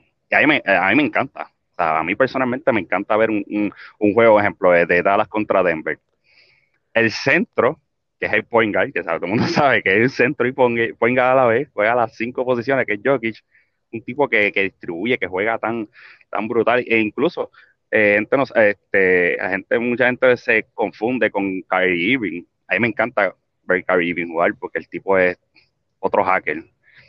El tipo puede hacer lo que le dé la gana ofensivamente, puede meter donde le dé la gana, y él, él es de Australia, él no es de Estados Unidos. O sea, que es extranjero también. Y de Australia hoy día tenemos a, a lo que es este, a Ben Simmons, que también es de Australia, Kyrie Irving, Joe Ingles, que no es una superestrella, pero todo el mundo sabe lo que Joe Ingles es de Utah, que, es, que también extranjero, pero tiene un impacto brutal en, en, en, en, el juego, como tal, en su equipo, la aportación que tiene. Y para mí, vuelvo y digo, me gustaría que sigan trayendo todo ese talento que está ya para acá y le den más oportunidad a gente así, de, de, otros países, para poder seguir creciendo y seguir ayudando a las demás personas, que al final del día yo creo que eso de nada vale tener una tremenda carrera si nunca hiciste nada por nadie cuando estuviste allá arriba.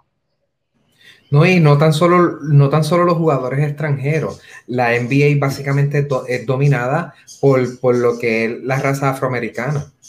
O sea que, este, sí. la, la, que yo siempre he dicho, ¿verdad? A medida que seguía profundizando un poquito en las clases de humanidades en la universidad, que una de las razones, ¿verdad? Yo llevaba esa, esa parte histórica al deporte y yo decía, el hombre blanco no quería que el hombre negro jugara este eh, profesional, ¿verdad? En ese caso, porque es que genéticamente son más fuertes, son más rápidos, este, eh, tienen más en cuanto a lo que es salto, fuerza, potencia, o sea, tienen todas las características. Eh, el hombre más rápido del mundo, Usain Bolt, es afroamericano. El uh -huh. mejor jugador de la, de la NBA, LeBron James, es afroamericano. El mejor jugador de la historia de la ah, NBA. Pa, pausa. Ajá. Tiempo. Que tú dijiste que me mejor jugador del, del, del, es que es que no puedo ni creer que tú estés diciendo no, esto en una grabación. NBA, no, no, no, no, el mejor jugador de la NBA es LeBron James. Ahora, yo no estoy de okay. acuerdo con, con su show y sus cosas.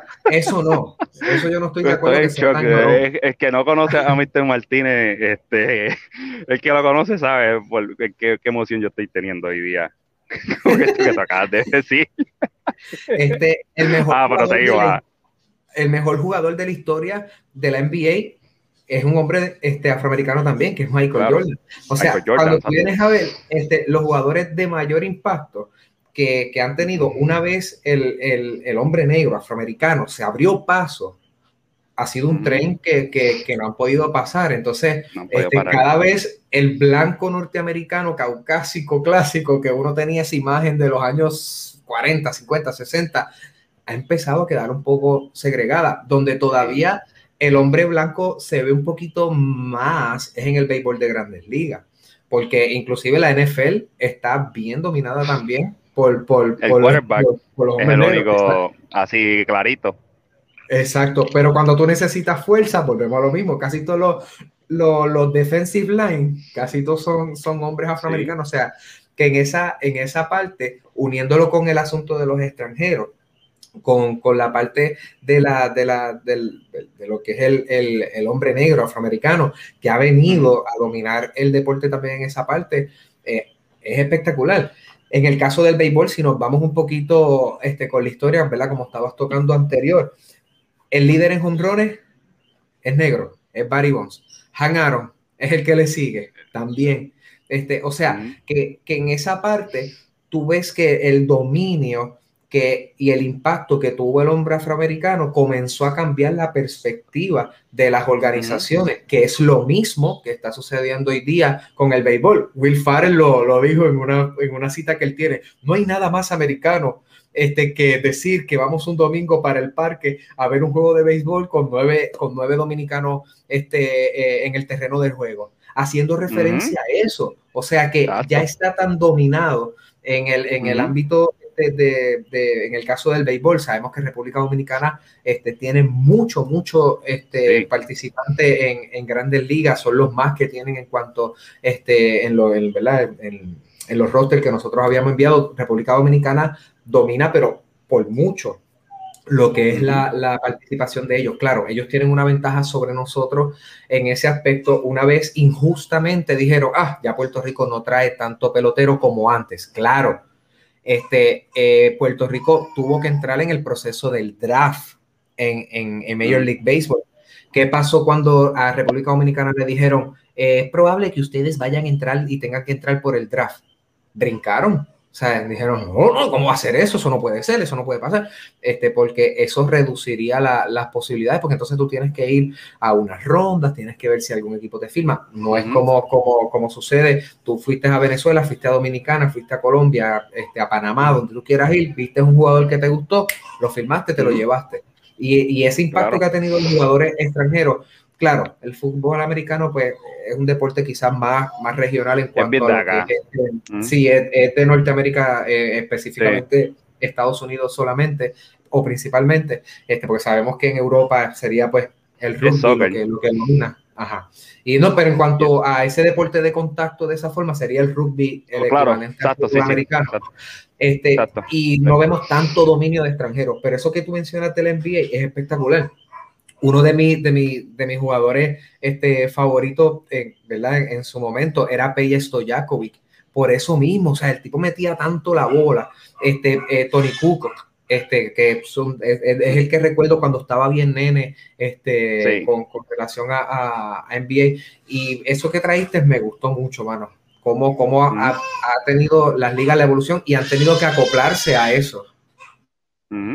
Y tienen que, y, y no tan solo que los traigan, es que hace el cambio completo en la liga. Porque cuando tú traes a alguien como lo es este Jokic Lucas o el mismo Giannis, tú tienes que ajustarte.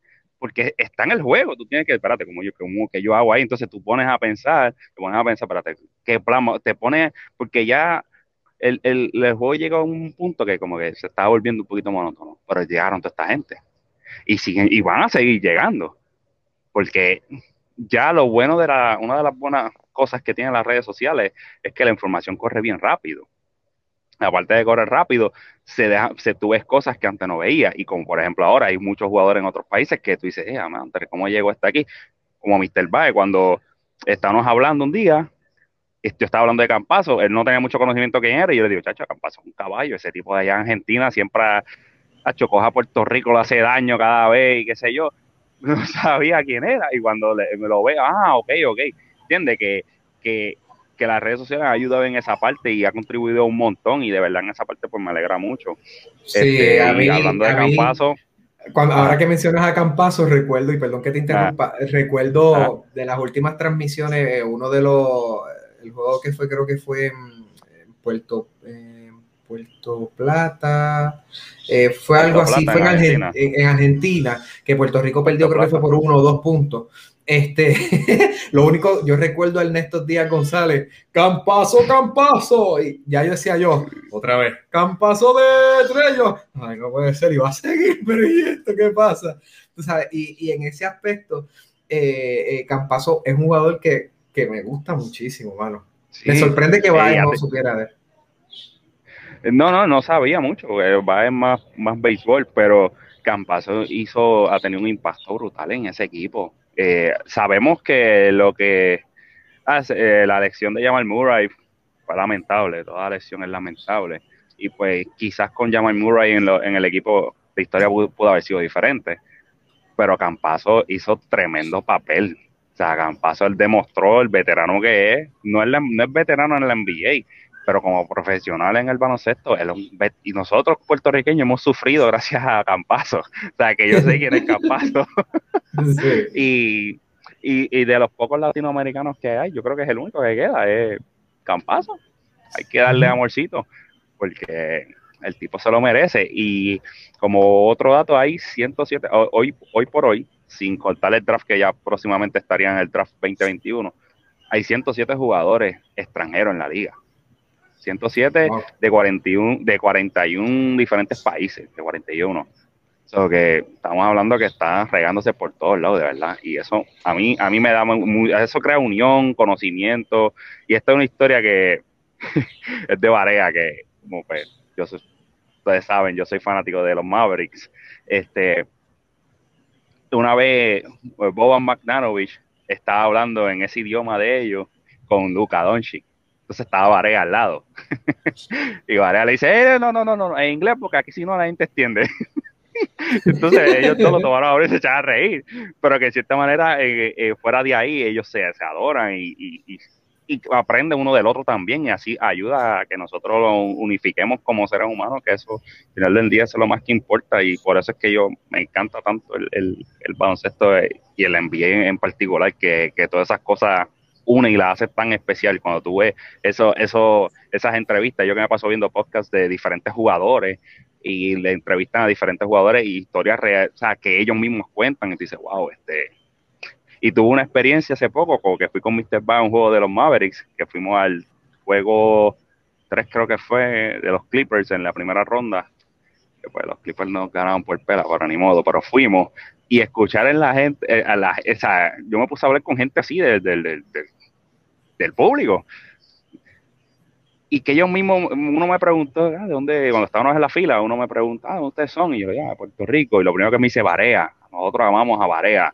Y empezó a hablarme de Barea. Y, y que la final de 2011, muchos sabemos que el MVP se le llevó uno whisky, pero se lo habían dado a Barea. Y me quedé como que, damn, o sea, así se siente la gente. Y eso lo quería decir porque lo quería decir para que lo supieran. Que hay gente en Dallas que piensa que Barea fue el MVP esa final. Pues vamos a hablar ahora un poquito, ¿verdad? Este, ya que mencionaste la primera ronda, este, lo que fue la, final de, de conferencia de, del Este, eh, de, la, de, la, de, la, de NBA, que fue muy sorpresiva para muchos. Mucho, en realidad yo tenía, yo tengo un bracket que hice por ahí, lo compartí con los muchachos, yo tenía mi Bucky saliendo del este. De cierta manera no me sorprendió porque yo sé que tienen el potencial de llegar a donde están. Este, con Atlanta, sí, definitivamente. Ese equipo llegar allá y dar la batalla que dio.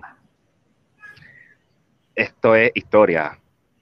Y espero, espero, espero, no tengo madera cerca, pero espero que el general manager de, los Hawks no se ponga a estar tradeando y buscando ese equipo que tiene, esos jóvenes que tienen ahí. O sea, Young jugó en los playoffs como si ya llevara 15 años jugando. Ese tipo está absurdo.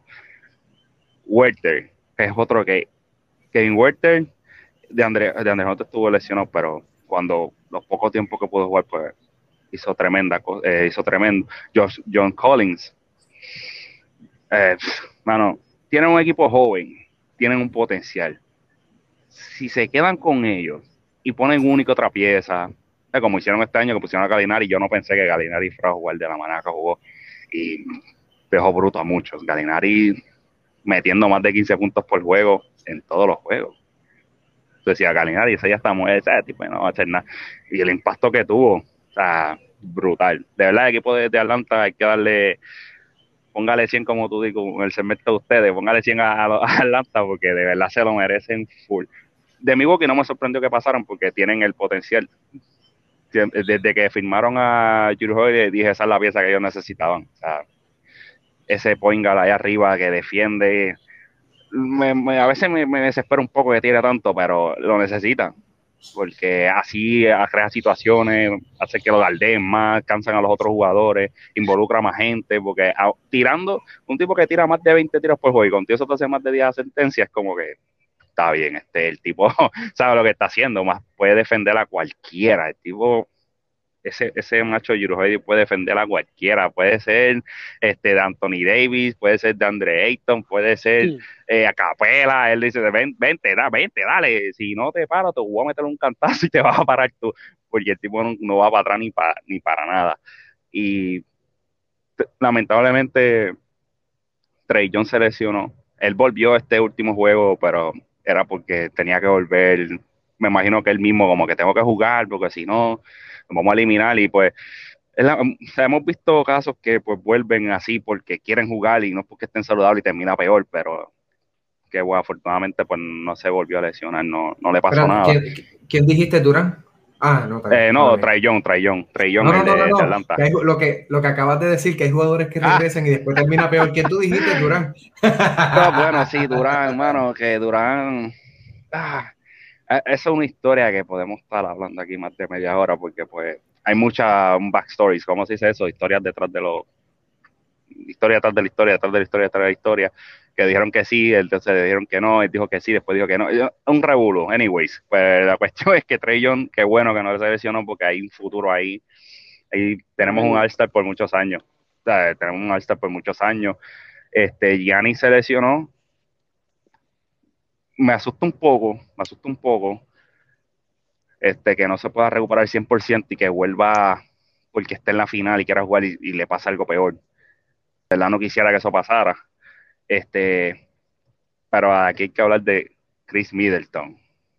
Si hay que mencionar a alguien de Milwaukee, hay que mencionar a Chris Middleton. Ese macho se dijo, este es mi equipo ahora, Gianni no está, vamos por encima. Y todos los que siguen a, o del NBA más, más de cerca y más si eres fanático de Milwaukee, sabes que el caballo closer de ese equipo se llama Chris Middleton. Y eso fue lo que hizo. Metió más de 20 puntos en, un quarter tres veces en esta final de conferencia, en tres diferentes juegos. La única tres veces que lo ha hecho fue esta vez, este año, esta vez. O sea, el tipo decía, vamos, mi turno, vamos para encima, vamos para adentro, vamos para adentro. Y eso es lo que tiene que hacer. También hay que hablar de Bruce López, que la gente olvida. Lo, lo que una de las cosas tristes es que la gente se olvida a veces de cosas como Bruce López. Y Mr. sabe que eso lo decía de cada rato. Bruce López es un tipo que te puede meter de 30 a 25 puntos fácil si quiere. Tipo de 7 pies, 300 libras, con destreza, habilidades para anotar y defender. ¿Qué hizo en el juego 5? Eh, metió 33 puntos. Tiró solamente, creo que fue un triple. Eso es lo que ustedes necesitan. Ahora, lo que sí me preocupa un poco con que no me, sí, sí me preocupa que ni vuelva, porque el problema que está teniendo con Bruce López, que Bruce López es un centro de siete pies que te promedia seis rebotes por juego, dice, pero acá como un tipo de siete pies, promedia seis rebotes por juego, ¿cómo eso es posible? ¿Cómo, ¿Cómo eso pasa? Y es que Gianni ocupa tanto espacio en la pintura. Y no estoy diciendo que Gianni sea un obstáculo en el equipo, porque no lo es o sea, todo el mundo quiere un Gianni en su equipo. Hay que diga que no, va, vamos, ¿qué pasa? Gianni, o sea, el tipo defiende, fajón, está trabajando, que me ha gustado lo que ha hecho este de, mitad de, de, serie contra Brooklyn para acá. Dejó de estar tirando de afuera y empezó a tirar más de, la pintura o cerca, que eso es lo que tiene que hacer. Dale ahí, tira corto y, para adentro. Estaba promediando como que era 26 puntos por juego, 10 rebotes en esta, en esta final de conferencia, antes que se lesionara. Pero ocupa tanto espacio, entonces lo que hace es que saca a Bruce López para afuera. Saca a Bruce López y, y lo saca lo manda lo manda para afuera entonces pues ahí Bruce López pierde esencia pierde como que ok me paro aquí que ok para vámonos para otro lado. Que si hicieran ese ajuste de involucrar más, buscar la manera de que López y Gianni estén más tiempo en la pintura, compartan esa pintura, yo creo que ahí Finis tiene tremendo problema. creo que tienen tremendo problema porque eso es lo que necesitan. El closet ya lo tienen. Sabemos que Middleton, Juro Holiday, la pieza eh, perdida que, no encontraban, ya la encontraron. El banquillo, Bobby Portis, es un tipo que la gente lo adora, ese es el, que, mueve esa fanaticada, que mueve el banquillo, es fajón, un tipo que metió cuando estaba, cuando estuvo en Chicago, que lo draftió en Chicago, metió más de 30 puntos en más de 5 o 6 juegos creo que fueron. Es que el tipo ofensiva tiene, defensiva también. Y trayendo un tipo como ese del banco, teniendo a Pieto, que, que es pura defensa, que ese tipo se mata con cualquiera, más tiene veteranos como Jeff Tick, que el que no sabe quién es Jeff Teague, le, suelto que vaya a YouTube y busque highlights de Jeff Teague, ese tipo era un caballo. Este, el mismo hermano de Antetokounmpo, fajón hasta no, no poder. Este, bueno, a fin de cuentas, mi se hace los ajustes. Los Son tienen tremendo problema. ¿Cómo tú lo ves, Milton? Pues mira, de verdad, este, pues las cosas no se dieron como por lo menos yo lo veía. Yo veía al equipo de Brooklyn, este, llegando a la final de conferencia, pero ya tú sabes lo que pasó. algo que, que, que pues muchas veces sucede las lesiones, porque yo te digo una cosa, si el equipo de Brooklyn hubiera tenido a Harden y a, y a Kyrie Irving saludable toda la, toda la serie contra Milwaukee, quién sabe que probablemente eh, los resultados hubieran sido diferentes porque Brooklyn arrancó adelante 2-0. Claro, la serie se empató, pero ya el equipo de Brooklyn venía cojo. Pero este, así es el deporte y de verdad que pues eh, Milwaukee, como, como bien dice Benjo, eh, Milwaukee es un equipo que, está confeccionado para estar donde está ahora mismo, que ya lo habíamos hablado anteriormente de Benjo, que Benjo decía, este es el año, si ese equipo no llega este año, ese equipo hay que, volar, ahí tienen que volar las cabezas por ahí para abajo, porque es un equipo que está confeccionado para llegar donde está este, porque ellos salieron de, de, de y de otras piezas que tenían para traer a, a Holiday, que, que, era la pieza que le hacía falta. De verdad que, que, que bien merecido por ellos. Como, como ya Ben yo dijo, ellos lo que necesitan es hacer ajustes, como Ben yo dijo, darle un poco más de protagonismo lo que es Bruce López, porque es un tipo veterano que, que, que, que, no, que, que, que si te vas con él, eh, si, si lo dejas de afuera, te mata de afuera. Entonces, si, si te vas con él eh, al área de la pintura, como quiera te mata, porque un tipo que, que, te echa la bola como sea, un tipo que defiende, ¿me entiendes? Y de verdad que como lo que tiene es que saber hacer los ajustes y ver cómo van a switchar, porque por el otro lado, los contrincantes que tiene, que vamos para allá ahora, no es tan fácil y eso lo han demostrado toda la temporada. Me gusta, me gusta eso. Yo no, yo no sé cuánto, cuánto este bracket dañaron los, los Hawks, especialmente en esa conferencia de en esa conferencia del este. Y, también en el oeste, cuántos daños Phoenix, porque todo el mundo esperaba que la, o mucha gente esperaba que la final de conferencia al menos fueran los Lakers y, el equipo de Indiana.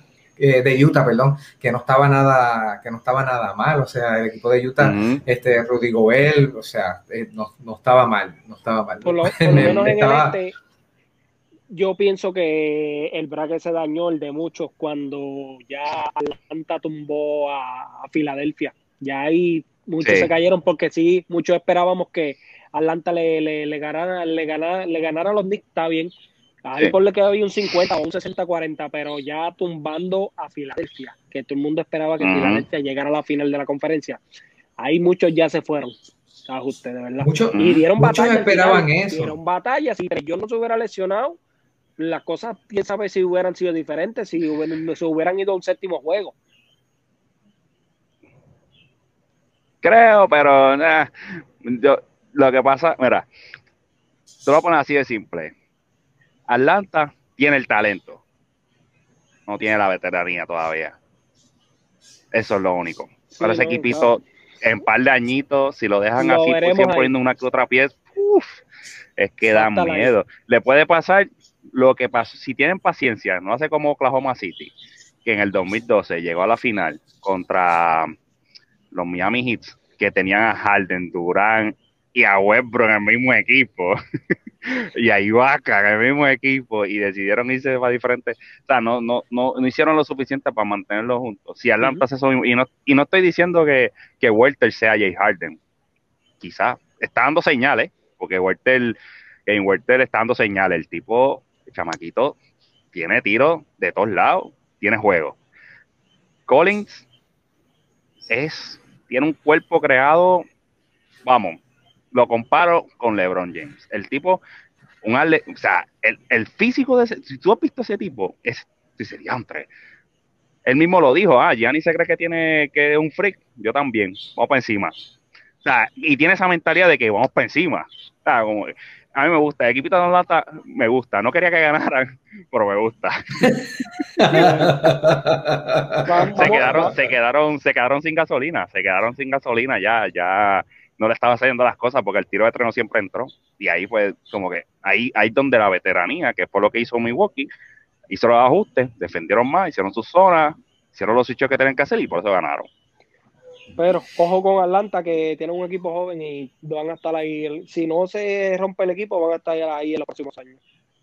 a dar miedo. El próximo, el próximo tema, este, yo sé que vamos a, o más bien vas a hablar de la, de la conferencia oeste, pero yo voy a dejar un, se la voy a tirar a ustedes aquí. Ustedes, ¿verdad? Me responden. Tira la bomba. Y esto, y esto nosotros lo hemos hablado. Esto nosotros lo hemos hablado y yo sé que a ti no te va, no te va a sorprender.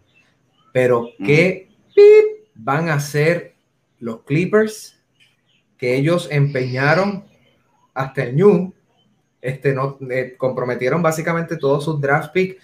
Este, no sé si fue hasta el 2025, 2026, qué sé yo, algo así este, eh, eh, básicamente empeñaron todo lo que, lo, que, lo que tenían y lo que no, para poder confeccionar el equipo que tienen y no ha dado resultados.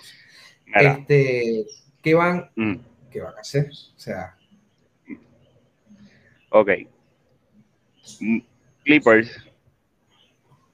Ellos tienen un buen equipo. A mí no me hubiese sorprendido no hubiese sorprendido si hubiese llegado a la final. En realidad tienen un buen equipo. Tienen defensa, ofensiva, tienen un buen banquillo.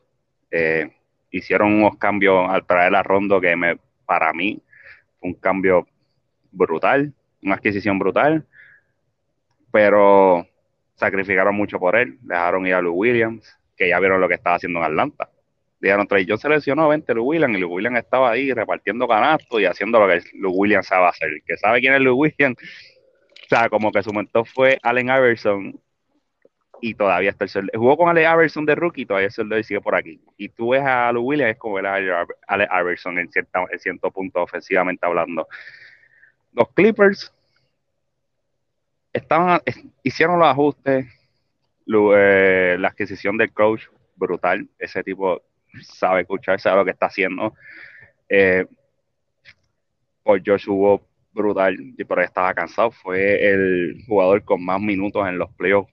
El, que estaba detrás de él le llevaba como ciento y pico de minutos de, de ventaja. O sea, que Paul George estaba quemado. Ya se le notaba en su último juego, ya sea como que cansado, ya y tiraba y decía, ya, más, más, más Fini es un equipo bien físico que le dieron palo como es que eso fue lo que los llevó al otro nivel. Eh, pero los Clippers, mano, yo, yo te digo una cosa, yo no, yo creo que mi opinión ya hasta aquí llegaron los Clippers. Creo que Kawhi se va a ir. Si se va Kawhi, no estoy diciendo que Paul George no sea capaz de, liderar su equipo a una final. Pero vamos, sin Kawhi está bien difícil. o sea, si Kawhi hubiese seguido en la, en la serie, a lo mejor los resultados hubiesen sido los mismos, pero iba a ser más difícil. Kawhi tiene esa reputación de que, ah, que se queja, que está lesionado. Pero mira, si un jugador le está diciendo que está lesionado, el único que sabe si está 100% es él. Y si te está diciendo tengo una molestia, sea, tiene una molestia, no hay más nada que hacer. Este, pero yo creo que Kawhi se va los Clippers van a seguir compitiendo, porque sí, sí, bueno, tienen equipo para competir, pero no creo que lleguen a, la final de conferencia tan siquiera como, este año. O sea, no los veo. Yo personalmente no creo. Ojalá, eh, no ojalá, no quiero decir ojalá. Y no es que yo tenga que encontrar a los Clippers, pero eliminaron a Dallas y yo estaba bien mordido con ellos. y pues ya tú sabes, como, como, como fanática, es como que, ¡ay! a Pero, pero, bueno. Baez sabe que yo dije, el, equipo que elimina a los Clippers me voy a comprar el jersey de su jugador. Así me meto fue. Fin eliminar a los Clippers, me metí y compré el jersey de, de, Chris Paul. Gracias, Chris Paul, te lo agradezco como lo que hiciste. Pero, ah, pero los Clippers, de verdad, si, si vuelven a firmar a, a Kuwait, tienen una gran, una, un gran chance de, de poder seguir compitiendo. Si él se va, le digo que buena corrida este, los Clippers. Hasta, aquí llegaron. Yo no, que con todo, ¿Mm? no, que con todo lo que ellos cambiaron, que no tienen draft pick, dependen de entonces de la agencia libre y de lo que haya disponible y cualquier trade que puedan hacer, o sea que, están bien limitados. Yo pienso que, que aún reteniendo a Kawhi le hace falta algo más para poder ganar, porque es que esa conferencia oeste, eso es candela pura desde la primera ronda de playoff, papá, ahí no hay break. Ellos vinieron dos veces, dos veces de estar cero y dos en la eh, empezando la serie. Mm. Llegaron el único equipo la para final de conferencia. Eh, no hay break. Esa, esa conferencia este está bien dura. Yo pienso que le hace falta algo más. Yo pienso que este era el año de ellos y pues no se le dio. Reteniendo aún, aún reteniendo a Kawhi, necesitarían creo que algo más este para poder ganar, de verdad. Se dieron con un equipo ya, la, se dieron con lo, como quien dice, con, con, el mejor equipo que, jugó toda la temporada, diría, aunque no terminaron primero, diría que fue el equipo más consistente, más consistente en toda la temporada. Que no supieron estar en, en, caer en una racha negativa, tacho, ese equipo se reponía demasiado de rápido. El equipo de Phoenix, digo que es el equipo que lo ha hecho todo perfecto durante toda la temporada y en los playoffs también, ni se diga. De verdad, un equipo se ha mantenido saludable, unido y han sabido hacer todo. No hay nada que abundar sobre ese equipo de Phoenix, de verdad. Están ahí porque lo han sabido hacer. El confesaron ese equipo para eso y están ahí porque el equipo está confesionado para eso y todo el mundo ha, ha sabido asumir su rol y hacer su trabajo al 100%. No, definitivamente. Y otras cosas que, hablando de, Phoenix, ¿verdad? Este, dejando los Clippers atrás, eh, el equipo de Phoenix, mano, es un equipo que está bien duro. Sea, del, jugador 1, te podría decir hasta el jugador. Al 10. Al 8. Al 8. Vamos, no puedo hasta el 10, hasta el 8. Darío Saric, yo no, yo no ponía mucha fe en Dario Saric. Y está, está descansando, este que está descansando a Ayton, él naturalmente es un power forward, small forward, está jugando de centro. Qué papelón está haciendo ese hombre. Pero qué fajón está haciendo daño como es Cameron Payne. Ni que se diga. Cam Johnson, que hubo mucha polémica, polémica con este muchacho porque James Johnson, que era un exjugador de, de Phoenix también, que ahora está trabajando en, el equipo de, o sea, en el staff de, Phoenix, dio el visto, o sea, mencionó a ese muchacho, Star Johnson ese, y como que no estaba muy de acuerdo, pero dijeron, vamos a confiar en tu instinto. Y ese chamaquito, el, los playoffs, no, tacho, te estoy diciendo desde el jugador 1 hasta el 8-9 están jugando brutal. O sea, todos están, todos tienen ok, ¿cuál es mi rol? Este, pues esto es lo que yo voy a hacer. Ah, tú vas a hacer, pararte aquí y correr bien duro de aquí a aquí, pues eso, eso es mi rol. Lo están haciendo a la perfección y eso es lo que lo está llevando a, y yo digo que es el equipo que, ha pasado pues más pruebas estos playoffs porque originalmente eh, la primera ronda fue contra Lakers. Vamos, el equipo de Lakers, saludable, todo el mundo sabe que era el equipo número uno, aunque no estuviera en el top en el standing, sabía que era el equipo que iba a salir del oeste si hubiese estado totalmente saludable. Y eso nadie sabe, ¿verdad? Pero yo pienso que con LeBron James saludable 100%, Anthony Davis 100%, para las piecitas que estén alrededor, era un equipo bien difícil de vencer. E incluso lo, demostraron. Perdieron el primer juego, pero le cogieron dos corridos y que Anthony, Anthony Davis dijo, no, espérate, aquí yo voy a hacer un statement. Aquí el caballo soy yo y cogió a Phoenix y lo, lo hicieron canto en, la, misma cancha de ellos, después pasaron a los Lakers, ganaron el otro juego y después ahí fue que se fastidió Davis y de ahí para allá pues el resto de historia. Eh, Phoenix aprovechó el momento, cogió el momento y siempre para abajo. Y ahí pasa con Denver. Están cojo por Murray, pero sabemos que Denver hizo, hizo buenos ajustes, tiene buenos poder, tenía el MVP de la liga. Vamos, tenía a Joker, a Porter Jr., el Campazo que lo mencionamos ahorita, eh, añadieron a Aaron Gordon, este, Will Barton está saludable, que Will Barton caballo. Tenía un buen equipo. Fini los barrió 4 a 0. o sea, se llevaron 4 al hilo. Eliminaron al equipo donde está el MVP. Yo dije, diantre, mano. Yo los, yo los tenía hasta ahí. Vamos, yo tenía a Phoenix hasta ahí. Yo no tenía a Phoenix pasando de ahí. Pasaron. Vamos. Y van para la final de conferencia y se llevan a los Clippers. Que era un equipo que que se está conociendo ya, como tú mencionaste ahorita, Mr. Baez, que vinieron dos veces de 0-2, estando abajo, o sea, en la primera ronda, ganaron cuatro al hilo. Eh, no, mentira, no ganaron cuatro al hilo. Este, se fueron ahí dos, uno, dos con, los, con, con Dallas, que se fueron así de juego y ganaron. Pero después, contra, contra Utah, que era el equipo número uno de la conferencia y en la liga entera, que tenía un buen equipo, un equipo que yo decía, yo veía a los a, Utah como, como, ¿verdad?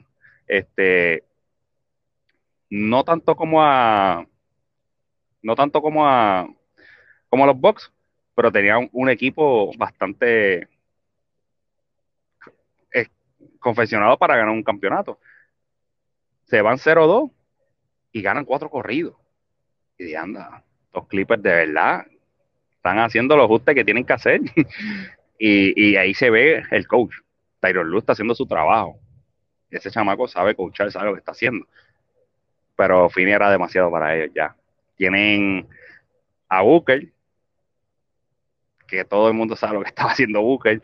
Los que somos fanáticos eh, de, de, que siguen a Booker desde hace dos o tres años atrás, que decimos, espérate, Booker este está bien infravalorado, el tipo es un caballo y no está dando el mérito que se merece. A eso tú le añades un veterano como Chris Paul que está jugando, era en sueño. Lo que está haciendo Chris Paul es algo que para cerrar la, la para cerrar la, la, la, serie con, con Denver, ese macho tiró en total, y metió, promedio en total, eh, creo que fueron 25 puntos de asistencia, con un solo turnover por juego. Un turnover, un point guard, que es el que siempre tiene la mano en la bola. O para con un point guard te promedio un doble doble en asistencia y puntos y solamente un turnover, vamos. O sea, y él lo lleva haciendo toda su carrera. Tiene un stretch de, qué sé yo, cuatro juegos, con más de 10 asistencias con un solo turnover, te como ah, bueno, este tipo, él, no va a hacer cualquier pase, él va a hacer el correcto. Y de ahí, para cerrar el juego, mete 37 puntos, 7 asistencias y tira de 19-14 para un 73%. Se anda, ¿y este? ¿De dónde salió este? De ahí va para el último juego contra los Clippers. Se va con 41 puntos. Ese es el hizo récord de jugador con más puntos en un juego eh, para cerrar un, para cerrar una serie con más de 33 años. El récord era de Jordan, que había metido 30 y algo. Chris Paul lo rompió, 41. Tirando, o sea, metió de, esos 41, 31 puntos fueron en la segunda mitad. Tú dices, bueno, espérate, este tipo Nah, este tipo, este tipo quiere ganar. Y él lo decía, y cuando lo entrevistaron que dijeron, ah, ¿qué estaba pasando por tu mente? Él dijo, nada, yo no lo estaba diciendo, yo no puedo perder, yo no puedo perder, yo no puedo perder, yo no puedo perder, yo tengo que ganar. Ya él sabe que este es su momento y tiene que aprovecharlo el 100%. yo, por eso digo, si mi quiere hace los ajustes que tiene que hacer, pues tiene un gran chance. De lo contrario, Phoenix se los va a comer, porque uh. Chris Paul no creo que venga jugando así, de que va si bueno uno pierde otro. Yo creo que ese macho va a ir con la mentalidad de ganar los cuatro juegos. Y añadiendo un poquito a eso, ¿qué tú me dices de, de no solamente lo que está haciendo Chris Paul como jugador como tal? ¿Qué me dices de eh, como ha elevado el nivel de juego de sus compañeros, me refiero a sus jugadores regulares como lo es Ayton, Bridges y Crowder. Mira, Ayton, uno de los posts que yo subí hace hace, hace tiempito hablando de Ayton, del que nadie está hablando. Y el tipo está matando a todo el mundo. Promediando más de 20 puntos, 10 rebotes. O sea, un juego metió 19 puntos con 20 rebotes, fallando un solo tiro en todos, dos tiros en todos los juegos. Entonces, como, ¿y este tipo? O sea, el tipo está jugando a otro nivel. Booker, pues ya se sabe que toda la presión va para encima de Booker. Que eso fue lo que hizo los Clippers. O sea, Booker no pudo hacer mucho porque o sea, le montaron la defensa y hicieron la ajuste en contra de Booker. Pero Ayton, Michael Bridges, ese chamaquito, o sea, se le pegaba por George, no lo soltaba, no lo soltaba. Por George podía meter 30 puntos, pero me eran bien fajados, era como que, ah, por fin metí uno. El chamaquito estaba ahí, y Cameron Payne, que de aquí, acá, O sea, a nivel all ese chamaquito está, y, y eso es tremendo, qué bueno que menciona eso de los, de los, de los, compañeros que han elevado su nivel. Los talentos siempre están, siempre necesitan ese, ese empujoncito, ese empujoncito de para que ese maestro, ese maestro que lo ese lleve, maestro, por- y lo que, lleve y claro, lo haga madurar eh, eh, eh, el Exacto. juego como tal, desarrollar lo que está Y- aquí, porque la habilidad, como tú dices, la tienen. eh, necesitan ese maestro para que desarrolle un poquito más lo que, lo que hay aquí, en la visión de juego. Y yo creo Y- que y que- había leído sobre Ayton, que Ayton eh, eh, eh, agradece tanto y le da gracias a Dios Ujú. tener a Chris Pablo en su equipo, porque su Ujú. juego ha sido totalmente diferente. Mira los números de Ayton Claro. del año pasado versus los números de este año. Ese hombre, eso es una cosa, un, cambio drástico y más en los playoffs. Ese tipo, el porciento de, de field goal que estaba tirando, eso era una cosa espantosa y el trabajo que está haciendo la defensa. cua- Le tocó defender a Jokic, que fue el jugador, el MVP de, de- de la temporada. Y ah, con los Clippers abusó, pero una cosa como gusto y gana le dio. Mira, y mencionando a Ayton, estamos hablando ahorita del jugador extranjero, ¿verdad? ¿Dónde es Ayton? De las Bahamas. Otro jugador extranjero más.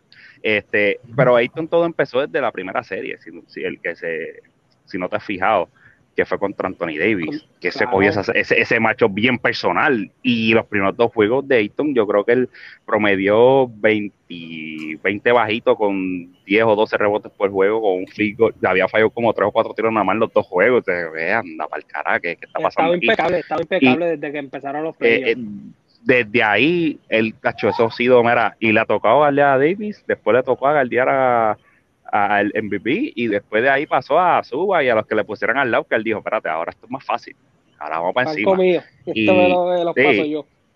Pues, pues hablando un poquito de, de Cameron Payne, es un, eso, ese sí que es tremendo ejemplo, de su- uno de los tantos ejemplos que hay de superación en, en todos los deportes, porque fue un muchacho que no, no draftearon, se fue, jugó en G League, que es como quien dice, la- es como la finca de, ¿sabes? La, el BT de la finca, sus equipos tienen su, ah, como que de ahí sacan para pa, pa las grandes ligas, pues la NBA pues tiene G League y se fue a jugar hasta al otro lado del mundo para ver si podía conseguir algo.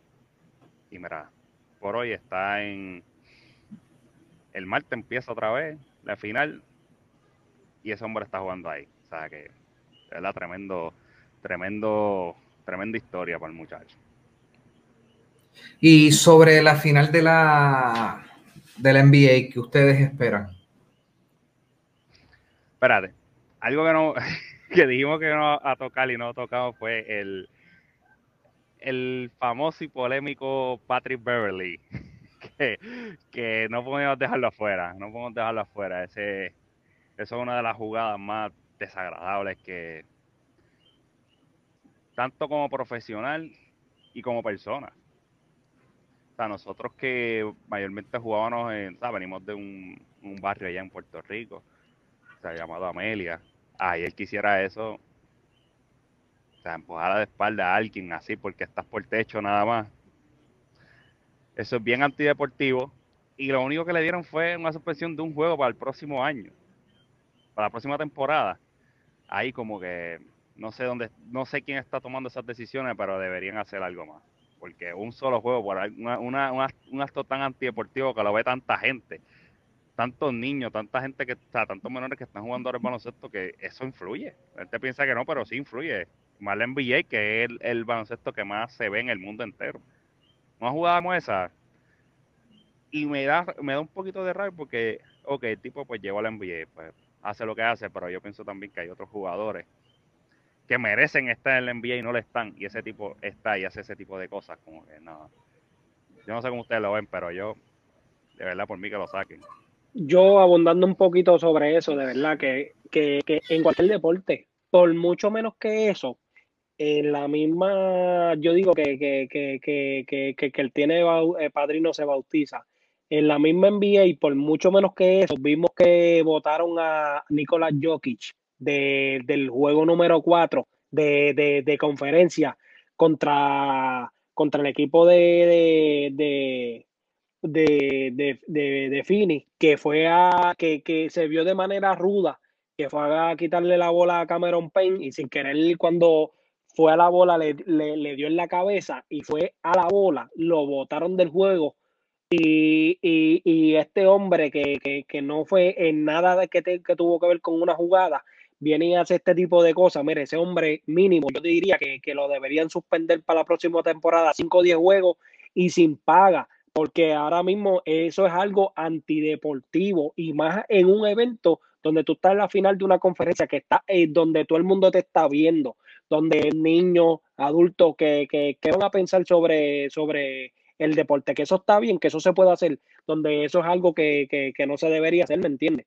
De verdad, por lo menos a mí tampoco eso me gustó porque estamos hablando de deporte, eso no tiene nada que ver con el deporte, al contrario, eso deja, te, de, deja saber el tipo de persona que tú eres y el tipo de, de profesional y deportista que tú eres. Sí, definitivamente.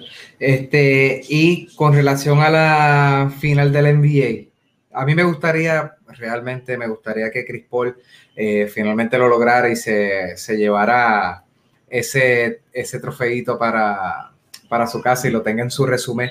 Esto que sería más que merecido y tendría un gran peso porque llegó a un equipo eh, que sí tenía todas, todas las piezas que básicamente tiene eh, actualmente y lo logra llevar a la, a la final, pues eh, eh, whatever, sí hubo lesiones en los Lakers, hubo lesiones en Denver, eh, con todos los que se enfrentaron y naturalmente los Clippers, pero aún así, yo creo que si estaba para ellos, estaba para ellos y me gustaría que sea, que sea este Phoenix, pienso que Phoenix en 6 puede, puede, puede llevárselo. Oye, eh, ok, vamos, ok. Chris Paul, me gustaría que se el campeonato. Eso, añadirle un resumen, eso queda bello. Aunque no lo gane, el, el, chamaco ya es un Hall of Famer. Eso, eso no cabe la menor duda. Pero que se lo lleve, eso le da, le da, le da un, un jump, un salto a su, a su carrera bien brutal. Ese, ese pedazo de metal, como dice el comisionado de tu liga, este eh, vale mucho cuando se trata de, res, eh, de resúmenes Nacho, es que, mano. de, de, de un atleta. tenía que decirlo, tenía que decirlo. Este, sí me gustaría que Fini lo ganara, de verdad. Me gustaría que Fini lo ganara, pero de igual manera si Milwaukee lo gana. Esta es una de estas finales que tú dices, mano, quiero que los dos ganen. de verdad quiero que los dos ganen, porque Milwaukee no tan solo, ok, Gianni joven, Gianni tiene un futuro todavía, le quedan, qué sé yo, 6, 7, 8 temporadas más aguando a ese nivel, este, quizás mejores, sabrá Dios, ¿verdad? Pero lo que pasa con, lo que me pasa con Milwaukee es que tiene gente como Jeff Tick, que yo soy fanático de Jeff Tick hace, cuando estaba en su prime, que el chamaco es tremendo y está en ese equipo. Tiene un PJ Tucker, que es un fajón que ha corrido por casi todos los, los 30 equipos de la NBA, que es un fajón. Este, tienes a, tenemos a, también ahí a, a Bruce López, Junior Holiday, que ha estado todos estos años en la sombra, que nunca lo han reconocido como se supone, y el tipo es tremendo, tremendo caballo. Y de verdad, está difícil. Si tuviera que escoger uno que ganara este año, yo creo que Phoenix en 6 también. Creo que sea Phoenix en 6. Bueno, eh, a mí en lo personal, eh, el equipo de Milwaukee no, no, no es un equipo que, que, que, que nunca pues, me, me, me, llama mucho la atención sí, pues Gianni merece, merece ganarle ese anillo. Pero este me inclinó por Phoenix, de verdad. Este eh, han batallado, vienen poquito a poco, vienen de menos a más, como uno dice, poquito a poco construyendo ese equipo, poco a poco, año tras año, poquito a poco. Y de verdad, del año pasado, de haberse quedado ahí, de que como quien dice, digo, que le cometieron una injusticia, que se quedaron fuera de la burbuja este, a venir este año y terminar segundo en la conferencia y a estar donde están, de verdad que, que, que yo digo que, que Phoenix merece más ser el equipo a ganar, aparte de Chris Paul, de que pues eh, en su primera final después de 16 temporadas. Este, eh, diría que, me gustaría también por, por Devin Booker. Eh, sabemos que es joven, pero es un, un, jugador que, no le dan el valor que, verdaderamente merece porque el tipo es caballo. Y tú lo notas, mm. un tipo que, que promedia mejores números que muchos baloncelistas que van al juego de estrella y él nunca cae seleccionado para ir al juego de estrella. Un tipo que, verdaderamente es una estrella. Este, y pues pienso que, que pienso no, que, que fuera, me gustaría este el equipo de, de Phoenix quien ganara este el campeonato y pues de verdad que predecir en cuánto se va a acabar es algo bien difícil, pero volvemos. Yo me, yo me voy a correr la chance de decir que si Gianni no se recupera y no vuelve, cuidado que la serie no se acabe en 5. Porque te digo, te digo que nadie pensaba, nadie pensaba que el equipo de Fini le fuera a pasar la escobita al equipo de Denver. Porque yo ahí sí que yo pensaba que esa serie se iba a ir a 6 o a 7 y le pasaron la escobita. Me voy con Phoenix en 5. Pues vamos a ver, vamos a ver cómo será. Los tres entonces nos fuimos unánime con Phoenix. Pero mira, hay una cosa que, que es lo que yo la veo. Si Gianni no vuelve, y vuelvo y repito, no es que Gianni sea el problema, pero hoy por hoy se llama el equipo de Middleton. Y Middleton no es Gianni. Middleton se calienta, te mete 50 de 3 de todos lados. Vamos, o sea, que no estoy diciendo, él no está parado buscando a Gianni, toma Gianni, es lo tuyo, él está diciendo, no, yo estoy haciendo lo mío. Y desde que ese hombre le dieron el equipo como quien dice, como que mira, tú eres el, el, uno ahora, se ha visto la diferencia. Y, y, Middleton es otro que siempre ha estado por ahí haciendo lo suyo y como que lo valoran, pero no como se supone. Y bueno, Phoenix en 5 está, está heavy. Eso está duro. No, ya veremos, hablaremos, hablaremos. Vamos a ver qué pasa. Hablaremos después de eso, a ver finalmente, eh, a lo mejor fallamos los tres y gana Milwaukee. Este, y, y no, y ninguno acierte, así que vamos a ver. bueno, gente, pues no tenemos tiempo para más. Gracias por haberse mantenido hasta aquí en este, en este podcast de Hablemos con, Café. Recuerde, recuerde que puede seguirnos a través de todas nuestras redes sociales. En el caso nuestro de Café Béisbol, nos consiguen en todas las plataformas como Café Béisbol. En el caso de Hablemos de Básquet, los consigue así mismo en la página de Instagram, Facebook y Twitter. Nos estaremos viendo entonces, Benjo, en otro episodio de Hablemos, Hablemos con Café, que sea una experiencia que se siga repitiendo. Gracias por haberte dado, dado presente acá. Seguro que sí, y gracias por invitarme. Y, eh, como dije al principio, ya era hora. Está, yo decía a Mr. Bay, oye, pero yo puedo hablar de pelota, yo sé que San Luis juega y hay dos o tres jugadores que hacen dos o tres cosas. Yo, yo puedo decir dos o tres cosas, yo puedo salir ahí. Jesse Winker número uno. Jesse Winker número uno. Voy a, voy a cruzar el puente de, de, de, San Luis, me voy a mudar para Cincinnati. pues nada, gente, nos ah, fuimos. mentira, mentira. Vamos, cuidado, papá. Nos fuimos. Yeah.